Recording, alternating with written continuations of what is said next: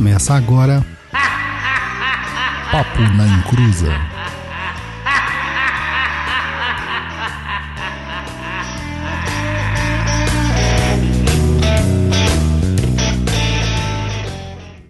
Começou! Aqui é Douglas Rainho e aromaterapia não é só cheirinho. Fala pessoal, boa noite, tudo bem? Luiz Guenca e hoje um programa um pouco diferente.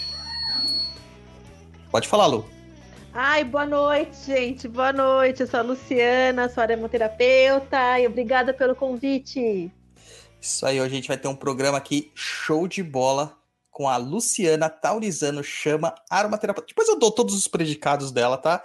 Mas o melhor é que é minha amiga Luciana tá aqui para falar muito sobre aromaterapia para vocês. Mas antes, a gente vai pros recadinhos do japonês.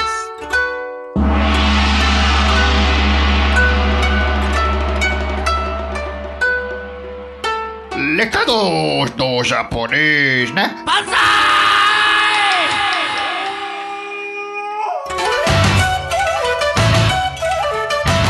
E aí, meu povo incluso, tudo bem?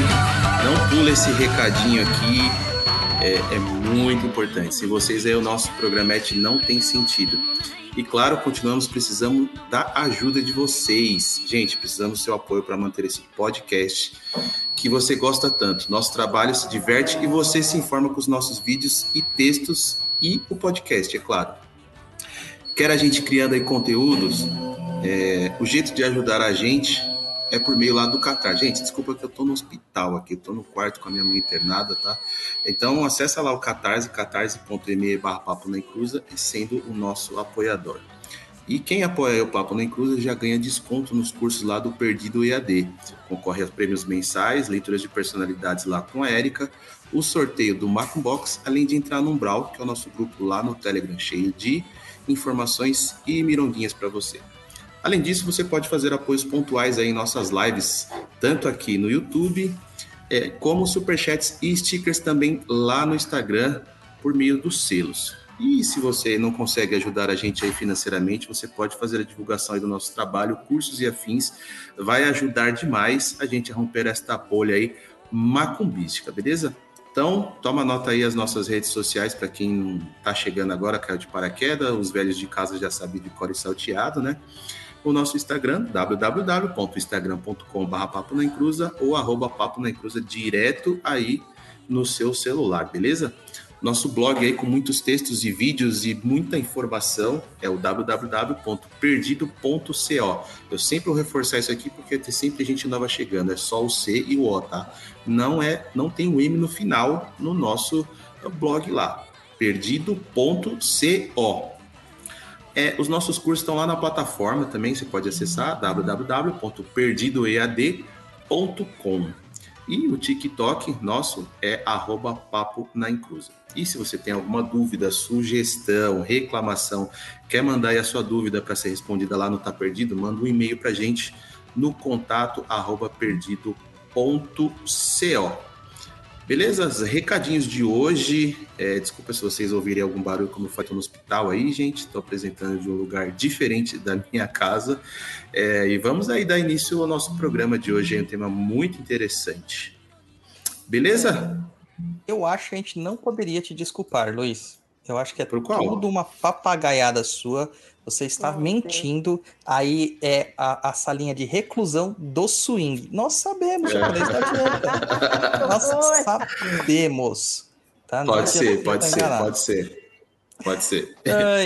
Vamos lá, gente. Hoje a gente vai falar sobre um dos temas mais interessantes aqui que eu, eu adoro, adoro. Ervas em geral eu adoro, mas a aromaterapia é algo que me chamou assim muita atenção quando eu comecei a estudar, até por perceber que a macumbaiada toda fazia uso da aromaterapia sem saber. Então a gente convidou aqui a Luciana Taurizano Chama.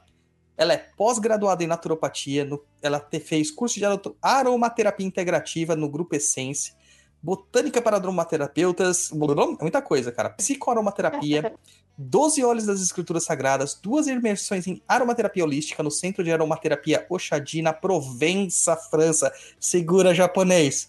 A pessoa foi pra França fazer curso. E ainda falando em francês, cara. Olha isso. Aonde também É é feito- hein? É, ela, ela é tradutora, colaboradora de palestras, cursos sobre hidrolatos, traduziu o livro Ensaio sobre Aromaterapia Holística do Dr. Mal, Malt Rosel, acho que é isso, pela editora Laszlo. Tem participação em palestras, ouvintes em simpósios, em congressos de aromaterapia, palestrante por dois anos consecutivos na Conaroma, tá? que é importantíssima para a aromaterapia brasileira, atualmente mais voltada para a área de pesquisas e ensino da utilização da aromaterapia em estética integrativa, facial, corporal e capilar. Detalhe, uma vez eu estava com um, um texto escrito de macumbaria, escrito em francês, eu falei assim, Lu, me salva. Ela me entregou no final de semana, Luiz. Praticamente um livro traduzido em português. Você acredita? Caraca, aí sim. Ó, é. só tem uma ressalva sobre todo essa, esse currículo aqui. A partir de agora ele tem que ser atualizado, tá? Tem que colocar tá aqui, lá, participação do na Incrusa. Na Incrusa. Óbvio, claro, com certeza. Exatamente. Seja bem-vinda, Lu. Muito obrigado. Dá um oi pra galera e a gente já começa já falando da aromaterapia. Ai, obrigada pelo convite, Douglas. Você sabe que meu carinho por você também é enorme. Tenho um super respeito por você, pelo seu conhecimento. Né? A gente passou muitos bons momentos na pós-graduação de naturopatia, né? Muitos. E agradeço muito, agradeço muito o convite também por falar dessa coisa que eu amo, que é aromaterapia. Lógico, a gente gosta de várias outras é, técnicas, né, outras práticas. Eu também sou louca pela, pelos florais, também trabalho com os florais, com os cristais. Aliás, a primeira coisa que eu tive de cristal, de, de, de, de, sentir, foi com você, né? Que a gente teve lá o curso, teve no módulo de cristaloterapia. Sim. Eu lembro que a gente tinha que fazer par e eu fiz com você, e aquilo foi a primeira vez que eu senti mesmo. Eu falei, gente, o que, é o poder de um cristal, né? Pois é. Aquele então, dia foi engraçado, cara. Foi, foi, engraçado. foi. Foi, foi muito doido, foi muito doido. Eu, eu descobri que eu estava no caminho certo naquele momento. E a aromaterapia é essa coisa maravilhosa, né? Que a gente. Quem já inala, a primeira vez que você pega na mão um frasquinho de óleo essencial, você nunca mais vai ser o mesmo. Nunca mais. Você vai ter que fazer coleção. É tipo figurinha, sabe, Luiz? Aquele dalbo da Copa. Daí você começa Nossa. a colecionar frasquinhos de óleo essencial. E é tão engraçado que até os que acabam você fica com dó de jogar fora. Ah, mas eu tenho uma dica é... para isso. Quando acaba, sabe o que você faz? Porque sempre fica um resquício lá. Você pode colocar um pouquinho de álcool de cereais, ou você pode colocar um pouquinho de óleo. Eu reaproveito tudo. Aqui acaba, eu sempre estou colocando, porque um finalzinho você sempre vai usar. É impressionante. Oh, mar... Maravilhoso, maravilhoso. Então vamos entrar Mas lá tem uma, uma, uma, pergunta para fazer coleção de figurinha. O cara tem que ser meio Bill Gates, né? Cara, tem que ter muito, tem que ter muito dinheiro, né? né? Tem que ter é, muito dinheiro, né? Na aromaterapia tem, cara. Na aromaterapia tem, porque mas vale tem, a pena. Porque, porque tem alguns frasquinhos que custam algumas centenas de, de dinheiros, né? Ou milhares, né? É, é mas é aí. é que você tem que ver qual é o produto dele, né? Porque, assim, para você fazer um óleo essencial, você demanda muita é, muito matéria-prima. É, então, assim, por exemplo, se eu pegar um óleo de rosas, por exemplo, né? Para você fazer um litro de óleo de rosa, você precisa de duas toneladas de pétalas. E é assim, é muita não é coisa. qualquer pétala, não é assim chegar, entendeu? Então tem todo um procedimento, por isso que você, o, custo varia muito. Você pega um Sim. óleo essencial de limão, você consegue pegar um frasco por 20 reais, mas um de rosas, menos de 400, 500 reais não vai ser. 5 ml, né? É, eu tô quase lá, assim, duas toneladas é quase o peso que bate na balança quando eu piso lá na balança. Ah, então, ah, tá quase aí, quase lá. Daqui a pouco a gente faz um. É. um Se pudesse medir o seu conhecimento, talvez seria isso, mas como não ah, dá para medir conhecimento. 5 toneladas, 10 é, toneladas do Douglas. Só de peso não dá isso, não. Não, é, hoje hoje é, é para puxar o saco porque é dia dos professores, né? Então tá todo mundo ah, se puxando o saco aqui. É, Parabéns para todos os nossos professores. Eu não sou professor. É, lógico ah, que é sou... japonês. Lógico que é, de dança de axé, mano. Você lembra quando você ensinava axé pra galera lá do, do Prainha? Mas vamos entrar na pauta, japonês? Vamos lá. A gente bora, sabe que o swing bora, tá, bora. tá, legal aí para você, mas vamos entrar na pauta. Lu, primeiro, para começar tudo, vamos começar do básico. A galera acha que aromaterapia é cheirinho. Não é só cheirinho. Então, o que, que é aromaterapia? A aromaterapia, né, é o estudo da utilização dos óleos essenciais, né, que provém das plantas, obviamente, das plantas aromáticas, que sim, tem o seu cheiro, por, mas porém, todavia, contudo, né, ela é é, riquíssima na sua composição química, né? Então, voltando a falar, por exemplo, do óleo de rosas ou do óleo de lavanda, assim, existem é, exames que a gente pode fazer que se chamam cromatografia gasosa, que é para discriminar os elementos químicos que tem da, naquele óleo. No óleo de lavanda, você encontra mais de 300 componentes químicos. Né? Um óleo de rosas também fica por aí, de 400 a 500 componentes químicos, então não é só um cheirinho. Né? Se você acha que a química não serve para nada, né? pode ser, mas no caso daí não tem como falar que isso é só um cheirinho. A essência pode ser só um cheirinho, porque essência é diferente de óleo essencial, né? Tá. Óleo essencial é esse produto da natureza que veio através da destilação, e a essência é um produto sintético que tenta imitar o cheiro ou até o gosto de alguma planta, mas ele não tem finalidade terapêutica. É, e a galera acaba comprando uma porrada de essência aí, não Falando sabe o que tá essencial. fazendo. Exatamente. É. Vai, vai em uma casa qualquer aí de artigos religiosos, ou de mística, ou de terapêutica, vê uns frasquinhos coloridos lá, fala assim, tá lá, essência de alecrim, essência de palma rosa, vai lá e cheira, que, ai, que bom, gostoso, leva para casa. Não tem propriedade nenhuma, nenhuma. Mas às vezes não é nem por maldade, é por ignorância mesmo, porque isso já aconteceu comigo. Eu fui numa loja de produtos esotéricos, atrás de cristais, na verdade, e daí eu vi lá que tinha uns frasquinhos, aí eu perguntei para a vendedora, eu falei assim, ah, isso aqui é óleo essencial? Ela falou, é. Mas aí eu já cheguei perto, daí eu já falei, não, isso aqui é essência. Primeiro que era de camomila, custava 13 reais. Eu falei, Sim. ah, é, né? Então, é. assim, para que as pessoas não se enganem, então, porque às vezes não é por maldade, às vezes pode ser pela própria ignorância. Qual vai ser a diferença de um frasquinho de essência para um frasquinho de óleo essencial? Primeiramente, no frasco de óleo essencial, ele tem que ter o nome botânico da planta. Isso aí. Né? Porque às vezes pode ser que alguém coloque só essência. Mas o óleo essencial tem que ter o nome botânico da planta. E o ideal também é que venha de qual parte foi destilada essa planta, né? Agora, quando você vai comprar só a essência, a essência está escrito lá, essência de lavanda. Aí você já sabe que não é. E escrito em letras douradas. E vocês sabem que as coisas que tem dourado nem sempre são tão douradas assim, né? É, hoje eu estava numa casa de Umbanda, fui comprar velas lá, e eu cheguei lá e eu ouvi uma pessoa lá falando assim: ah, aqui tem, tem cheiros, né? Tem essências. Isso é óleo essencial? A mulher falou assim: não, não é óleo essencial. Ela foi honesta, é essência. Ela falou assim: ah, mas para que, que serve isso? Ela falou assim: ah, para você botar no aromatizador ou para usar normal. Eu fiquei pensando: o que, que é usar normal, né? O que, que é usar normal? Mesmo óleo essencial, o que, que é usar normal, né? O que, que a gente pode fazer com esses óleos? Então a falta, o desconhecimento mesmo acaba acarretando várias, vários contratempos aí, né? É, a essência, de repente, você pode utilizar na composição de um perfume sintético, ou você pode, de repente, colocar na composição de um sabonete, né? Então, Sim. a essência é para isso, né? O óleo essencial não. Quando você quer realmente uma finalidade terapêutica, você vai utilizar o óleo essencial. É, daí você não tem as propriedades terapêuticas na essência. Ótimo, essencial saber disso aí. E aí, você falou que tem que ter lá da onde que o óleo essencial foi extraído.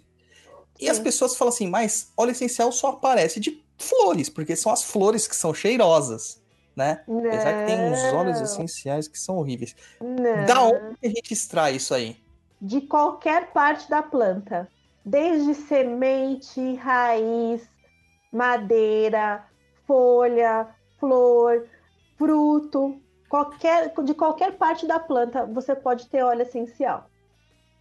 Isso é muito legal, né? Assim, não é só muito. dessa parte. E, no caso também, assim, o, o, processo de extração, como que a gente consegue. Porque, cara, a gente fica olhando a planta lá, eu fico imaginando o frasquinho. Olha o frasquinho, é um frasquinho pequenininho, né? Geralmente eu nem tenho um aqui, tá tudo na, no meu quarto. É um frasquinho pequenininho. Ah, igual isso aí. Eu tô cheio aqui. tem alguns mlzinho ali só, e uma gota é super perfumada, a gente fica imaginando quantas gotas, né, tem dentro de uma planta. Como que eles fazem para extrair esse tipo de, de, de, de propriedade, esse tipo de, de substância das plantas propriamente dito? Então, nós temos alguns tipos de destilação, né? Destilação, eu, eu brinco que é tipo um processo de alquimia, né? É uma transformação, assim, muito maravilhosa. Mas, assim, vamos dizer que aproximadamente 80% da, das destilações que são feitas são destilações por arraste a vapor. A maioria das plantas aromáticas você consegue destilação por arrasto a vapor. O que, que vai acontecer? Você vai pegar esse material vegetal, colocar num recipiente, lá num caldeirão. Separadamente você tem a água, né? Mas ela vai ter uma forma de contato. Então aquele vapor, ele vai entrar em contato com esse material vegetal, vai arrastar as moléculas aromáticas, né? E vai passar para um outro recipiente, vai ser resfriado, uhum. e aí você vai ter a separação final do, da água com este óleo essencial. O óleo essencial em si, ele não é óleo, porque a gente fala óleo, a gente pensa numa coisa viscosa, gordurosa, né? É. Mas na verdade a gente chama ele de óleo porque você consegue separar da água, que as moléculas aromáticas elas são é, hidrofílicas, elas fogem da água, né? Elas, elas gostam mais do, da gordura, elas são mais lipofílicas, por isso que é legal você diluir sempre no material vegetal, num óleo vegetal, ele, ele, ela gosta mais, então você consegue separar. Mas na verdade o óleo essencial, ele não é óleo, óleo como a gente tem essa, essa concepção, né, de um azeite, de um óleo de amêndoas, nem nada, né? A maioria das plantas são, são por arrasto a vapor, mas você tem outros tipos também por exemplo, quando é um material vegetal muito delicado, como as flores, você tem outras técnicas que podem ser a técnica por enfleurage. Você vai colocando uma gordura, é, você vai colocando uma gordura até que ela forma uma pomada, você vai trocando esse material. É, a gente tem destilação por benzeno, também esqueci o nome, solventes, por solventes. É, você também tem a destilação por é, gases supercríticos, especialmente o gás carbônico. É muito interessante. Você consegue fazer essa destilação com gases supercríticos, a mesma da destilação por, por vapor. Mas é muito legal que eu já tive a comparação de sentir o cheiro de um óleo essencial de alecrim de destilação a vapor e um com gás carbônico supercrítico. Ele fica quase que idêntico à planta. É muito louco. Só que é Caramba. muito caro. É três vezes mais caro do que a destilação a vapor, né? Então, tem outras destilações, mas 80% das plantas a gente consegue por destilação a vapor mesmo. É um processo muito interessante. E essa destilação a vapor é aquele que sobra aquela aguinha performada que as mulheres adoram passar no rosto, e o Douglas também, chamada hidrolato, é isso aí. É porque, então você vê que a, a alquimia ela é tão grande que nada é, escapa impune. Quando você tem, né, no final da destilação, você tem essa separação do óleo essencial, é, vamos dizer assim, que até 1% da composição química do óleo essencial fica naquela água. E aquelas moléculas também que têm maior densidade que não foram arrastadas, né? Então, uhum. o hidrolato, na verdade, eu acho que o hidrolato ele é, ele é o futuro da aromaterapia, porque é extremamente seguro de utilizar. A gente pode utilizar em nível físico, mental, energético, é uma coisa maravilhosa. E pode ingerir também com muita segurança. Utilizar em bebês, utilizar em animais, é muito mais seguro do que o óleo essencial, porque ele é bem menos concentrado. Então pode ingerir hidrolato? É isso mesmo? Pode, pode, pode. Ah, pode. Então dá pra, dá pra fazer aquelas receitas que vão água de rosas com hidrolato de rosas? Sim, pode, sem problema. Ixi, o Douglas, os Douglas incentivando as coisas malucas aí. Não, cara, é, porque o hidrolato eu adoro. O hidrolato tem um, um cheiro muito bom, um toque muito é. bom, é, é, ele refresca a pele. É. É, pessoas vaidosas como eu, né, adoram hidrolato. E só que assim, um frasquinho de 2 ml, 3 ml de rosas é tipo uns 600 reais, uns 800 reais, né? Agora um hidrolato de 100 ml é tipo uns 70 reais e dura bem. Para passar isso no rosto, para limpar as impurezas do dia a dia, refrescar a cabeça, maravilhoso. E além das rosas também serem ótimas para mulheres, né? As questões Sim. das mulheres, questões femininas. Então seria Sim. fantástico, fantástico. Olha, adorei, adorei saber disso. Ah, o que você pode tomar, você pode, por exemplo, colocar uma colher de sopa do hidrolato em um litro de água e vai tomando o dia inteiro, sem problema nenhum. Muito. Ó, vamos já pulando pauta. Sabendo que o óleo essencial de rosas contém né, o geraniol, se eu não me engano, é o geraniol que ajuda nos processos femininos, uhum. é, menstruação, dores, cólicas e afins, que é uhum. uma fase trash que toda mulher passa mensalmente. É, o hidrolato pode ser colocado na água para ajudar nesses processos? Pode, pode. Pode ser hidrolato, pode ser. Não precisa ser o de rosas, pode ser o próprio hidrolato de gerânio. gerânio. Pode ser o de sálvia também. Não tem problema nenhum. Até o Lang Lang, porque eu gosto. Eu sou fã de Lang Lang, né? Gosto também. Então Gosto pode ser assim. Por exemplo, eu gosto, porque eu tenho meus, meus processos né, menstruais, por exemplo, mas na verdade eu já gosto de utilizar mesmo óleo. Então, quando já começa uma semana antes, assim, que eu já sei que eu já tô naquela TPM, né? Muito feliz, eu pego o óleo de coco, é uma gota só de gerânio e passo nessa região do ventre, né? Maravilha. Isso ajuda a regular, que é uma beleza também, viu? Uma gotinha só. Maravilha, maravilha, maravilha. É que o Luiz perdeu, mas existe um processo, Luiz, que se chama enflorrage. É desse jeito, assim, ó. Fazendo biquinho e puxando Enflorage. lá o pigarro da garganta, entendeu? E que você faz tipo uma pomada. entendeu? É ótimo pra você passar no pão, por exemplo, Luiz. É ótimo pra você passar no pão. Brincadeira, gente, não façam isso. Não. Tá. E, então, vamos entrar já nas propriedades realmente. A, a gente tinha falado sobre fazer propriedades químicas, mas isso quase não interessa pra galera. A galera quer saber sobre energética, quer saber sobre magia, quer saber sobre propriedades energéticas propriamente dita, né? É que porque, na verdade, assim, o químico é interessante, né? Eu acho assim, o, o legal da aromaterapia é que ela nunca vai entrar numa caixinha só, né? Infelizmente, o que a gente tem visto nessa situação de utilização de óleos essenciais é o pessoal tentando fazer uma certa alopatização, né? Tipo, ah, você usa o óleo tal para depressão, o óleo tal para ansiedade. Na verdade, a, aromaterapia ela nunca vai entrar só na caixinha do, do alopático, porque ela, ela age em todos os níveis, né? O Uhum. químico, essa parte química, ela é interessante quando a gente vai pensar numa aromaterapia clínica. Quando eu penso mesmo já nessas desordens corporais, então, por exemplo, eu vou utilizar na pele, ou eu vou pensar numa ingestão, aí eu realmente eu preciso focar um pouco nessa parte química.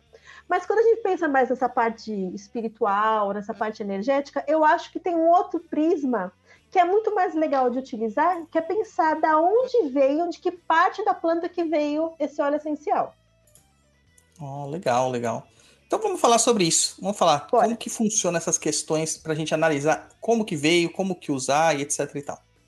Então, quando a gente pensa num óleo essencial que veio da flor, eu penso muito nessa situação da amorosidade, que eu, quando eu quero trabalhar a amorosidade, a autoestima, e essa é parte do sistema reprodutor, especialmente feminino, tá? Então é Uhum. interessante a gente pensar num óleo essencial que veio da flor. Quando a gente pensa na madeira, o óleo essencial que veio da madeira, por exemplo, o cipreste, né? Ou os próprios cedro. Então ele traz mais essa situação de introspecção, quando eu preciso de força, que eu preciso de estrutura. Então a gente pode associar mesmo o nosso corpo com a própria planta, né? Quando eu penso num óleo essencial de folhas, é quando eu quero essa situação mais de clareza, rapidez de pensamento, renovação, parte respiratória, eu preciso de uma energia física, mental e mais segurança. É muito legal a gente pensar no óleo essencial de folhas, como o eucalipto, por exemplo. Uhum. É, e os óleos de semente.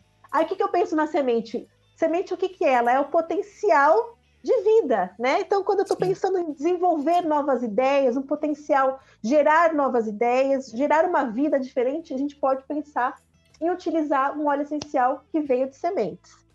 Os frutos, que eles vêm da casca, né? Então, é, essa casca, ela recebe diretamente a luz solar. Porque o Dr. Malte, eu gosto muito do que ele fala, que o óleo essencial, ele é a luz perfumada. Eu até queria citar aqui uma parte do livro dele que eu acho muito bonitinha. Pode. Então, quando o fruto, ele, ele é. Quando eu preciso dessa energia solar mesmo, os melhores moduladores de humor são os óleos que provêm da casca, tá? Então é interessante pensar nessa situação: bergamota, laranja, limão, Uhum. né? E a raiz, também, que a gente também tem óleos de raiz. O que, que é a raiz? É o aterramento, né? Quando eu preciso pensar nessa parte mais racional, nessa parte mais prática, estar mais conectado com o meu mundo material, então eu vou pensar em utilizar óleos de raiz. Muito legal, cara. É muito holístico mesmo, né? Muito holístico, interessantíssimo. Eu acho que é até mais é, é até mais fácil se pautar por essa forma de conhecimento de avaliação dos óleos do que por terpenos, sesquiterpenos, monoterpenos e alcoóis, fenóis e ésteres. Né? É muito legal. É, o, o, o, o óleo essencial que você falou assim, teve uma época na minha vida que eu era movido pelo óleo essencial de laranja. Eu tinha que colocar todo dia de manhã no banho, porque senão eu não acordava. Tipo, eu fiquei é, viciado nesse óleo essencial de laranja, né? Laranja Uhum. amarga. Pra acordar, né? Tinha que ter isso aí, senão o meu dia não rendia. E eu lembro uma vez que eu levei no trabalho, o Luiz até tava na mesma sala comigo, e eu pus no, no difusor e o Luiz falou assim: Nossa, que cheiro horrível! E pra mim era maravilhoso aquele cheiro. Existe essa mudança da, da, da, da sensação que as pessoas têm, da percepção do óleo, conforme seus próprios estados de ânimo? Como que funciona isso aí? Ah, sem dúvida, é a tal da memória olfativa, né? Aquilo que vai te remeter. Quando a gente pensa nessa via que é de inalação, ela vai bater direto no sistema límbico, que é a nossa caixinha de emoções. Então, assim, é, não tem como, cada um vai ter uma percepção diferente, né? Como você falou, quando a gente falou no começo da camomila. Por que, que você não gosta da camomila? A camomila, ela é mãe, matricaria. Ela é mãe, ela é a mãe que acolhe, é aquela mãe carinhosa, que vai cuidar. De repente você não gostou, você entendeu? Então isso vem muito da memória olfativa, aquilo que te desperta. Então é, é interessante assim, falar assim: ah, vou recomendar um óleo. Que óleo que é bom para ansiedade? Que óleo que é bom para minha autoestima? São todos. Isso vai depender de você. Depende da tua memória, né? Do teu espírito, Sim. da tua energia daquele momento, né? Então isso aí tem muito a ver. Tem gente que gosta e gente que não gosta. Se a pessoa virar pra mim e falar assim, tem que usar óleo de camomila pra melhorar, pra não morrer, eu falo assim, cara, morri. Só de eu cheirar o negócio eu já morri. Cara, fede muito aquele negócio, fede demais. Eu, lembro levei na- anos também para Pra gostar. acostumar, eu lembro É. que na aula, quando passou os, os fili- as filipetas com os cheiros, na hora que chegou a camomila, na hora me deu uma dor de cabeça, uma vontade de gorfar mesmo, de vomitar ali na frente de todo mundo. E eu não sei que cargas d'água aqui fizeram, acho que foi a Juliana. Sempre a Juliana, né, Luiz? Sempre a Juliana. É. é, eu Ela levei... também estudou, estudou com a Guedes? Sim, sim, com aquela, Sim. Ixi. aquela praga da 13. Juliana. ah, linda, vai. Ela e a Bárbara também, não fala mal. Aí eu sei que al- alguém colocou na minha. na- no, no meu caderno, e na hora que eu cheguei em casa, caiu bem na minha sala. E aquele cheiro ficou na minha sala por dias. E eu toda vez que eu passava da sala, eu passava mal. Me dava, sabe, aflição. É, não tem jeito, eu morro. Se falar pra você, precisa de usar um óleo essencial de camomila, morri já, já morri. Vai ter que ter substituto. Esse negócio do precisar é, é muito interessante, mas de repente é alguma coisa em você que te bloqueia sentir essa amorosidade da camomila. É alguma coisa sua, talvez um dia você descubra, talvez não, e tá tudo certo, né? Eu tenho um problema desse também com o nardo. Eu não gosto do nardo. Nardo é do perdão. É do Sim. alto perdão, é do perdão. Assim, eu já fiz uma vez um perfume para mim, é, um perfume terapêutico. Imagina, era 15 ml, 25 gotas de vários, de três. Eu coloquei uma gota do nardo, pois eu só sentia o cheiro nardo. do nardo. Tinha 20 outras, 24 outras gotas diferentes e era só dele. Então não adianta, eu não consigo chegar perto dele ainda. Eu fiz um trabalho com reiki, também gosto muito de usar óleo essencial com reiki, né? Sim. Aí eu fui atender uma senhora que ela tinha Alzheimer, na verdade, a filha dela que me contratou, me contou primeiro a história, né? Então, existe um trabalho com óleo de alecrim para Alzheimer. Então eu falei, beleza. Fui naquela visão reducionista, né? Ridícula, mas tudo bem, é assim que a gente começa. Que eu vou usar o alecrim nela, né? Cheguei lá, a mulher não gostou. Ela, nossa, não gosto disso, não quero saber, não quero saber. Então eu falei, não, calma. Eu acho que o, nessa situação do óleo essencial, a gente tem que trabalhar na amorosidade, né? na afinidade. Se você não gostou, é porque ainda não chegou a hora de chegar nele primeiro. E fomos primeiro no patchouli. E aí foi até que uma hora, demorou, conseguimos entrar com o alecrim. Cara, o, o alecrim é uma das ervas que geralmente a galera curte, né?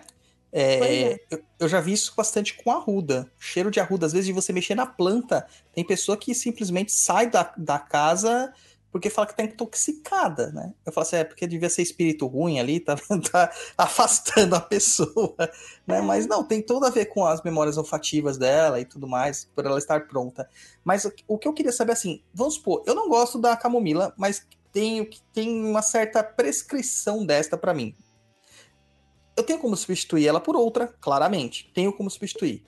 Tem, com certeza. Eu, eu não, tem, tem algumas linhas de pensamento que falam, não, se você tem que usar camomila, você tem que. Mas, gente, a gente tem uma variedade tão grande de óleos essenciais. Pra que, que eu tenho que bater naquilo que eu não gosto? É que nem tomar remédio, né? Com remédio tem gosto ruim, você é obrigado a tomar. Mas É, no caso da aromaterapia, não. Falam que remédio bom, que aquele que resolve é aquele que é ruim. Então, Vai que a aromaterapia é a mesma coisa, né? Vai não, saber. não é. A aromaterapia ela é muito dessa amorosidade, ela é essa luz solar, a luz das estrelas, da lua, do cosmos, né? Ela tem toda essa energia de vida. Não tem necessidade de ser essa coisa pesada, né? Pelo contrário. Não tem mesmo. Terapêutica não é para você virar médico, né? Terapêutica é para você abraçar o ser humano, na verdade. É, é, é por isso que é o holístico, né? O que, que é holos? Holos em grego significa o todo, o integral, né? Então eu estou usando, olhando para aquela pessoa como um ser todo, né? Não vou só olhar para aquela situaçãozinha pequenininha, né? Reducionista. Tenho que olhar para o todo. Exatamente, muito bom, muito bom. O Guto tinha feito uma pergunta aqui no chat, deixa eu achar que é aqui, ó. Falou quando a gente estava falando sobre os métodos de extração. E ele pergunta assim: viável fazer em casa? Acho que ele estava falando do processo de destilação. Dá para fazer Ex em casa? Ah, existe um destilador que chama que é de hidrodestilação. Existem microdestiladores. Sim, pode ser feito. Essa hidrodestilação, a diferença da destilação a vapor é que ela está em contato direto com a água. E esse é um dos processos mais antigos que existem de destilação. Dá para fazer sim, dá trabalho, mas dá para fazer sim. É, mas o Guto, o Guto tranquilo. O, o, o Guto que, que ele quer topar fazer, né? O Guto é doidão, né? É, o tá, Guto, eu acho que ele vai abrir uma destiladora daqui a pouco de cachaça. Isso eu tenho certeza. Tem vários tamanhos de destiladores, né? Tem destiladores pequenos, tem destiladores enormes. Né? Então, lá na França, eu tive a oportunidade de ver um destilador pequeno, um destilador. Nós fomos para uma destilaria e aí, viu, o processo, o cara quase que entra lá no recipiente para ficar pulando lá para poder socar cada vez mais planta, né? Então, dá para fazer assim, dá para fazer em casa também.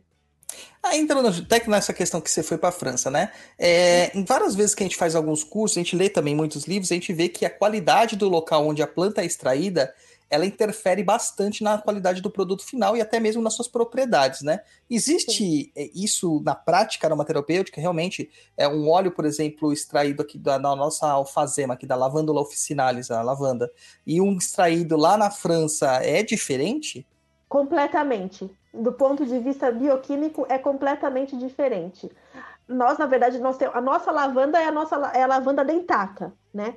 Então, por exemplo, o que acontece com a lavanda em si? A lavanda francesa, a lavanda do Mediterrâneo, ela cresce em solos calcários. Então, assim, é, locais que são pobres em água, que você tem uma, uma variação de temperatura muito grande. E quanto maior a altitude, melhor o, o potencial químico da, da lavanda. Tem essa situação.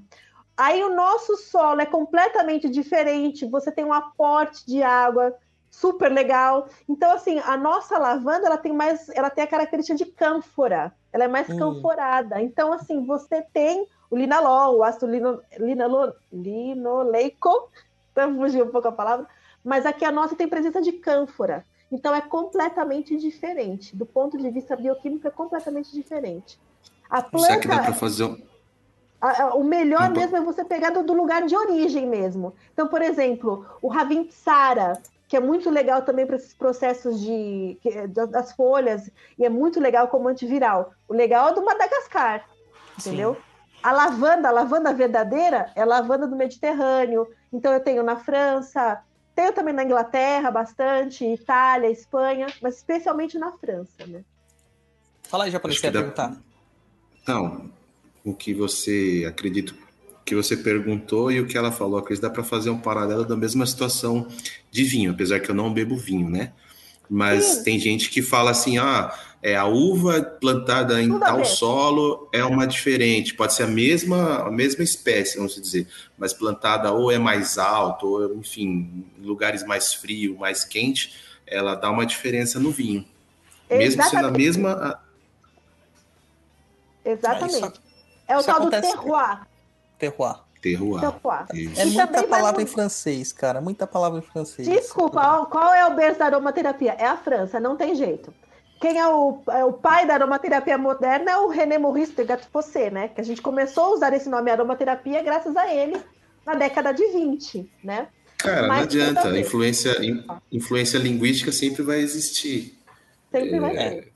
É, é que o francês é, é muito estranho. Eu vou aprender a falar francês, cara. Eu decidi, eu vou aprender.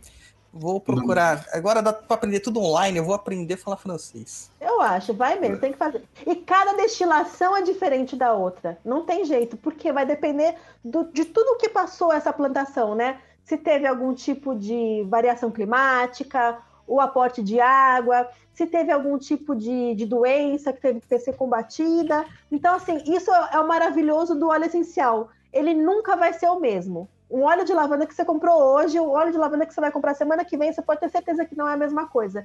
Isso é muito legal. Se a gente for pensar nas doenças, né, como a gente tem hoje em dia, superbactérias, é, que os, os remédios não estão pegando mais, né? Por quê? Porque as bactérias elas aprendem aquele caminho cartesiano que você Sim. tem do remédio. E no caso do, do óleo essencial, ele nunca vai aprender, porque cada vez que você utilizar, ele dá diferente. A composição. É, a composição tá não diferente. Que vai, não que vai mudar a composição química, mas eu tô falando da porcentagem, né? Então sempre Sim. tem de 30% a 40%. Então um vai ter 31%, outro vai ter 35%, né? Então ele nunca eu... vai se adaptar. Eu lembro de uma ficha cromatográfica, né? Onde a gente via todas as moléculas e tal, que a gente tinha visto de, de rosa. Aí tá lá, não sei quantos, 300 tipos de substância, Aí tinha mais lá 600 desconhecidos. Assim, gente, ainda existe coisas desconhecidas do ser humano. 600 coisas que eles não faziam ideia do que era quimicamente que estava compondo a rosa. Sim. Né? O, o... Aliás, tem uma parte daqui do livro do Dr. Malte, desse que eu traduzi, que ele fala assim: é, a indústria farmacêutica ela sempre quer fazer essa redução de achar o princípio ativo, né? Claro, existem moléculas que vão estar em maior porcentagem na composição do óleo. Então ele pega aquela composição, aquele, aquele composto, tipo limoneno ou linalol, e vai estudar ele separado. Mas a natureza sabe melhor, porque não existe princípio ativo, porque não tem princípio passivo. Se Sim. lá daquela maneira, porque existe um equilíbrio total. Né? Então, assim, lógico, a gente tem que pegar a molécula e estudar, beleza. Aí a gente fica com medo, né? Que você fala assim, Ai, mas o mentol, ele pode dar epilepsia, ele pode ser neurotóxico. Ai, o cineol, para quem tem epilepsia, pode dar convulsão. Ok, mas nós estamos falando desta molécula só. Só que no meio daquele óleo essencial, além daquela molécula, tem mais outras 300 que estão Sim. em harmonia e esses traços, vestígios que a gente não sabe o que é. Será que eles não fazem toda a diferença no óleo essencial? Então, eu até li uma. Eu, eu li uma pesquisa uma vez justamente falando do mentol, que a indústria química ela conseguia fazer a molécula do mentol. É, mentol é o que dá o sabor de menta de hortelã para as balas, por exemplo. Uhum. E era de uma indústria alimentícia, se não me engano, era da Arcor. A Arcor é uma das maiores empresas de balas do mundo, né? É, uhum. E neste processo lá, eles tinham a molécula deles, que era a molécula de mentol deles. Só que eu lembro que dentro da molécula tava um rabinho para a direita e a original da natureza era um rabinho para a esquerda, uma coisa assim, um, pe um pedacinho da molécula, né? Tá. E isso fazia uma diferença completa, porque quem, é, quem usava o mentol sintetizado tinha vários problemas alérgicos. Só que quem usava o mentol que não era sintetizado, que era feito pela própria natureza, não tinha problemas. Entendeu? Por quê? Provavelmente algum outro composto que estava ali junto desse, desse flavorizante que, é, que resolvia esse problema aí dessa, dessa desse equilíbrio energético, esse equilíbrio químico também, né? Sem dúvida. É. Muito Sem legal, dúvida. cara. Muito é legal. E aí a rosa damascena é a mesma coisa, tem que ser lá de Damasco, é isso? Na verdade, a produção que tá mais assim interessante, tudo bem, é de lá, mas é da Turquia. Turquia e Bulgária. São os maiores Olha. produtores atualmente de rosa, são de lá, né? Mas os produtores eles visam mais fazer a água floral e hidrolato porque realmente é um custo enorme, né? Então é Sim. mais fácil você produzir água floral do que, do que o óleo essencial, né? Mas a maioria vem da Turquia e Bulgária. E no caso também, a, a gente estava falando aqui no offline, uma coisa que os jovens místicos amam: acender incenso de sândalo. É. Então quer dizer que tá todo mundo acendendo incenso de sândalo fake. É isso mesmo que você falou para mim. Tá todo mundo cheirando sândalo que, que na verdade é, não, não existe. A gente precisa ver de onde vem esse incenso, né? Se aqueles incensinhos baratinhos de dois reais. aonde? Aonde que aquilo ali tem sândalo, né? Não tem nem, nem vestígio de sândalo, né? É, exatamente, né? Puxa vida, tá vendo, Luiz? Não dá mais para você ser jovem místico de dois reais, você vai ter que gastar uma grana. Não, dá Não, o qualidade. poder do pensamento é tudo, né? O pensamento é tudo. É, Se mas- você tá Mas firmando o pensamento ali, de repente, né? Vai que dá. não é aquele, não é aquele ditado que vale a intenção? É, que Você vale a tá, intenção. tá se- tá- tá sendo intencionado ser um jovem místico, né? Você tá poder- é, bo- boas é intenções. É, eu tenho a intenção de transmitir o programa das Bahamas. Cadê a galera mandando aqui superchat, fazendo catarse pra gente?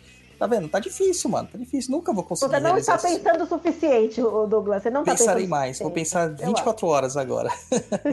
então vamos para as formas de uso, Lu. As formas de uso de óleo essencial, porque eu tenho uma aqui que eu tenho que contar essa minha, essa minha história, já contei para você, eu vou ter que contar para todo mundo. Eu queria saber como que nós podemos usar os óleos essenciais, afinal, eles não são só cheiro, então não preciso usar eles só num difusor para cheirar. Quais são as formas que a gente pode trabalhar nos óleos essenciais? Então, tudo vai depender do seu propósito, né? Quando a gente pensa nessa parte mais energética, espiritual, até emocional, o- a via inalatória ela é perfeita, maravilhosa. Quando a gente já pensando já em desordens mais orgânicas, mais corporais, a gente pode diluir, então eu posso utilizar na pele, mas sempre diluindo, né? Não é legal a gente utilizar o óleo essencial puro na pele, então a gente pode é, diluir em óleos vegetais, eu posso diluir em creme neutro, eu posso diluir em álcool de cereais também, por que não, né? É, eu tenho também as vias de ingestão. Posso ingerir? Posso, né? Se a gente falasse isso uns dois anos atrás, a gente ia ser crucificado, né? Ser jogado na fogueira. Mas a verdade é que a, a escola francesa ingere bastante. Não vou dizer que não, eu tenho até um livro aqui que é o meu, na verdade, ele é um livro meio que de cabeceira, já tem em português, tá? Ele chama A Bíblia dos Óleos Essenciais, da Daniele Festi. Esse livro aqui é maravilhoso. Você pega assim os mais qualquer tipo de doença, sei lá, bronquite, asma, é, artrose. Então ela dá algumas formulações. Então isso você já tem uma coisa mais clínica. Eu posso ingerir? Posso. Mas não é ingerir de qualquer jeito, né? Também vai ter que Sim. ser diluído. Eu posso colocar em cápsulas. Pode ser utilizado via vaginal, pode ser utilizado via retal. Então tudo depende do propósito. Mas Pera, normalmente a- o, o olfato- o olfativo e a parte de pele já cobre 99% da- das situações que você encontrar. Né? você pode fazer supositório de óleo Pode. essencial? Pode, Enema pode, mesmo? pode, pode. Ah, Rapaz, Agora o negócio aquelas bolinhas doido. de sex shop, então também dá pra fazer uma versão totalmente. Tá vendo, Luiz? Pra você aí na De- sua casa de swing. Depois, depois eu que fico pensando na casa de swing, né? Olha Não, só. é porque eu, eu fico sempre olhando negócios pra você, entendeu, Luiz? Eu sou consultor de. Gente, que, que quanta maldade no coração de vocês. Mas eu penso no supositório, qual é a finalidade? Por exemplo, se você quer trabalhar essa parte de hemorroidas, por Sim. exemplo, né? Então, na verdade, você não precisa nem colocar. Você pode encapsular? Pode. Mas se você pega o óleo de coco, né? De repente coloca as gotas do óleo essencial e coloca para congelar, ele já vai ficar endurecido. Você pode utilizar. Até Não, via mas é vaginal porque- e retal. A gente fala brincando, né? Mas porque a- tanto a via vaginal quanto a via retal é porque a é, mucosa e a micose absorvem muito rápido. Sim. né? Qualquer Sim. elemento que você coloca lá é absurdamente mais rápido.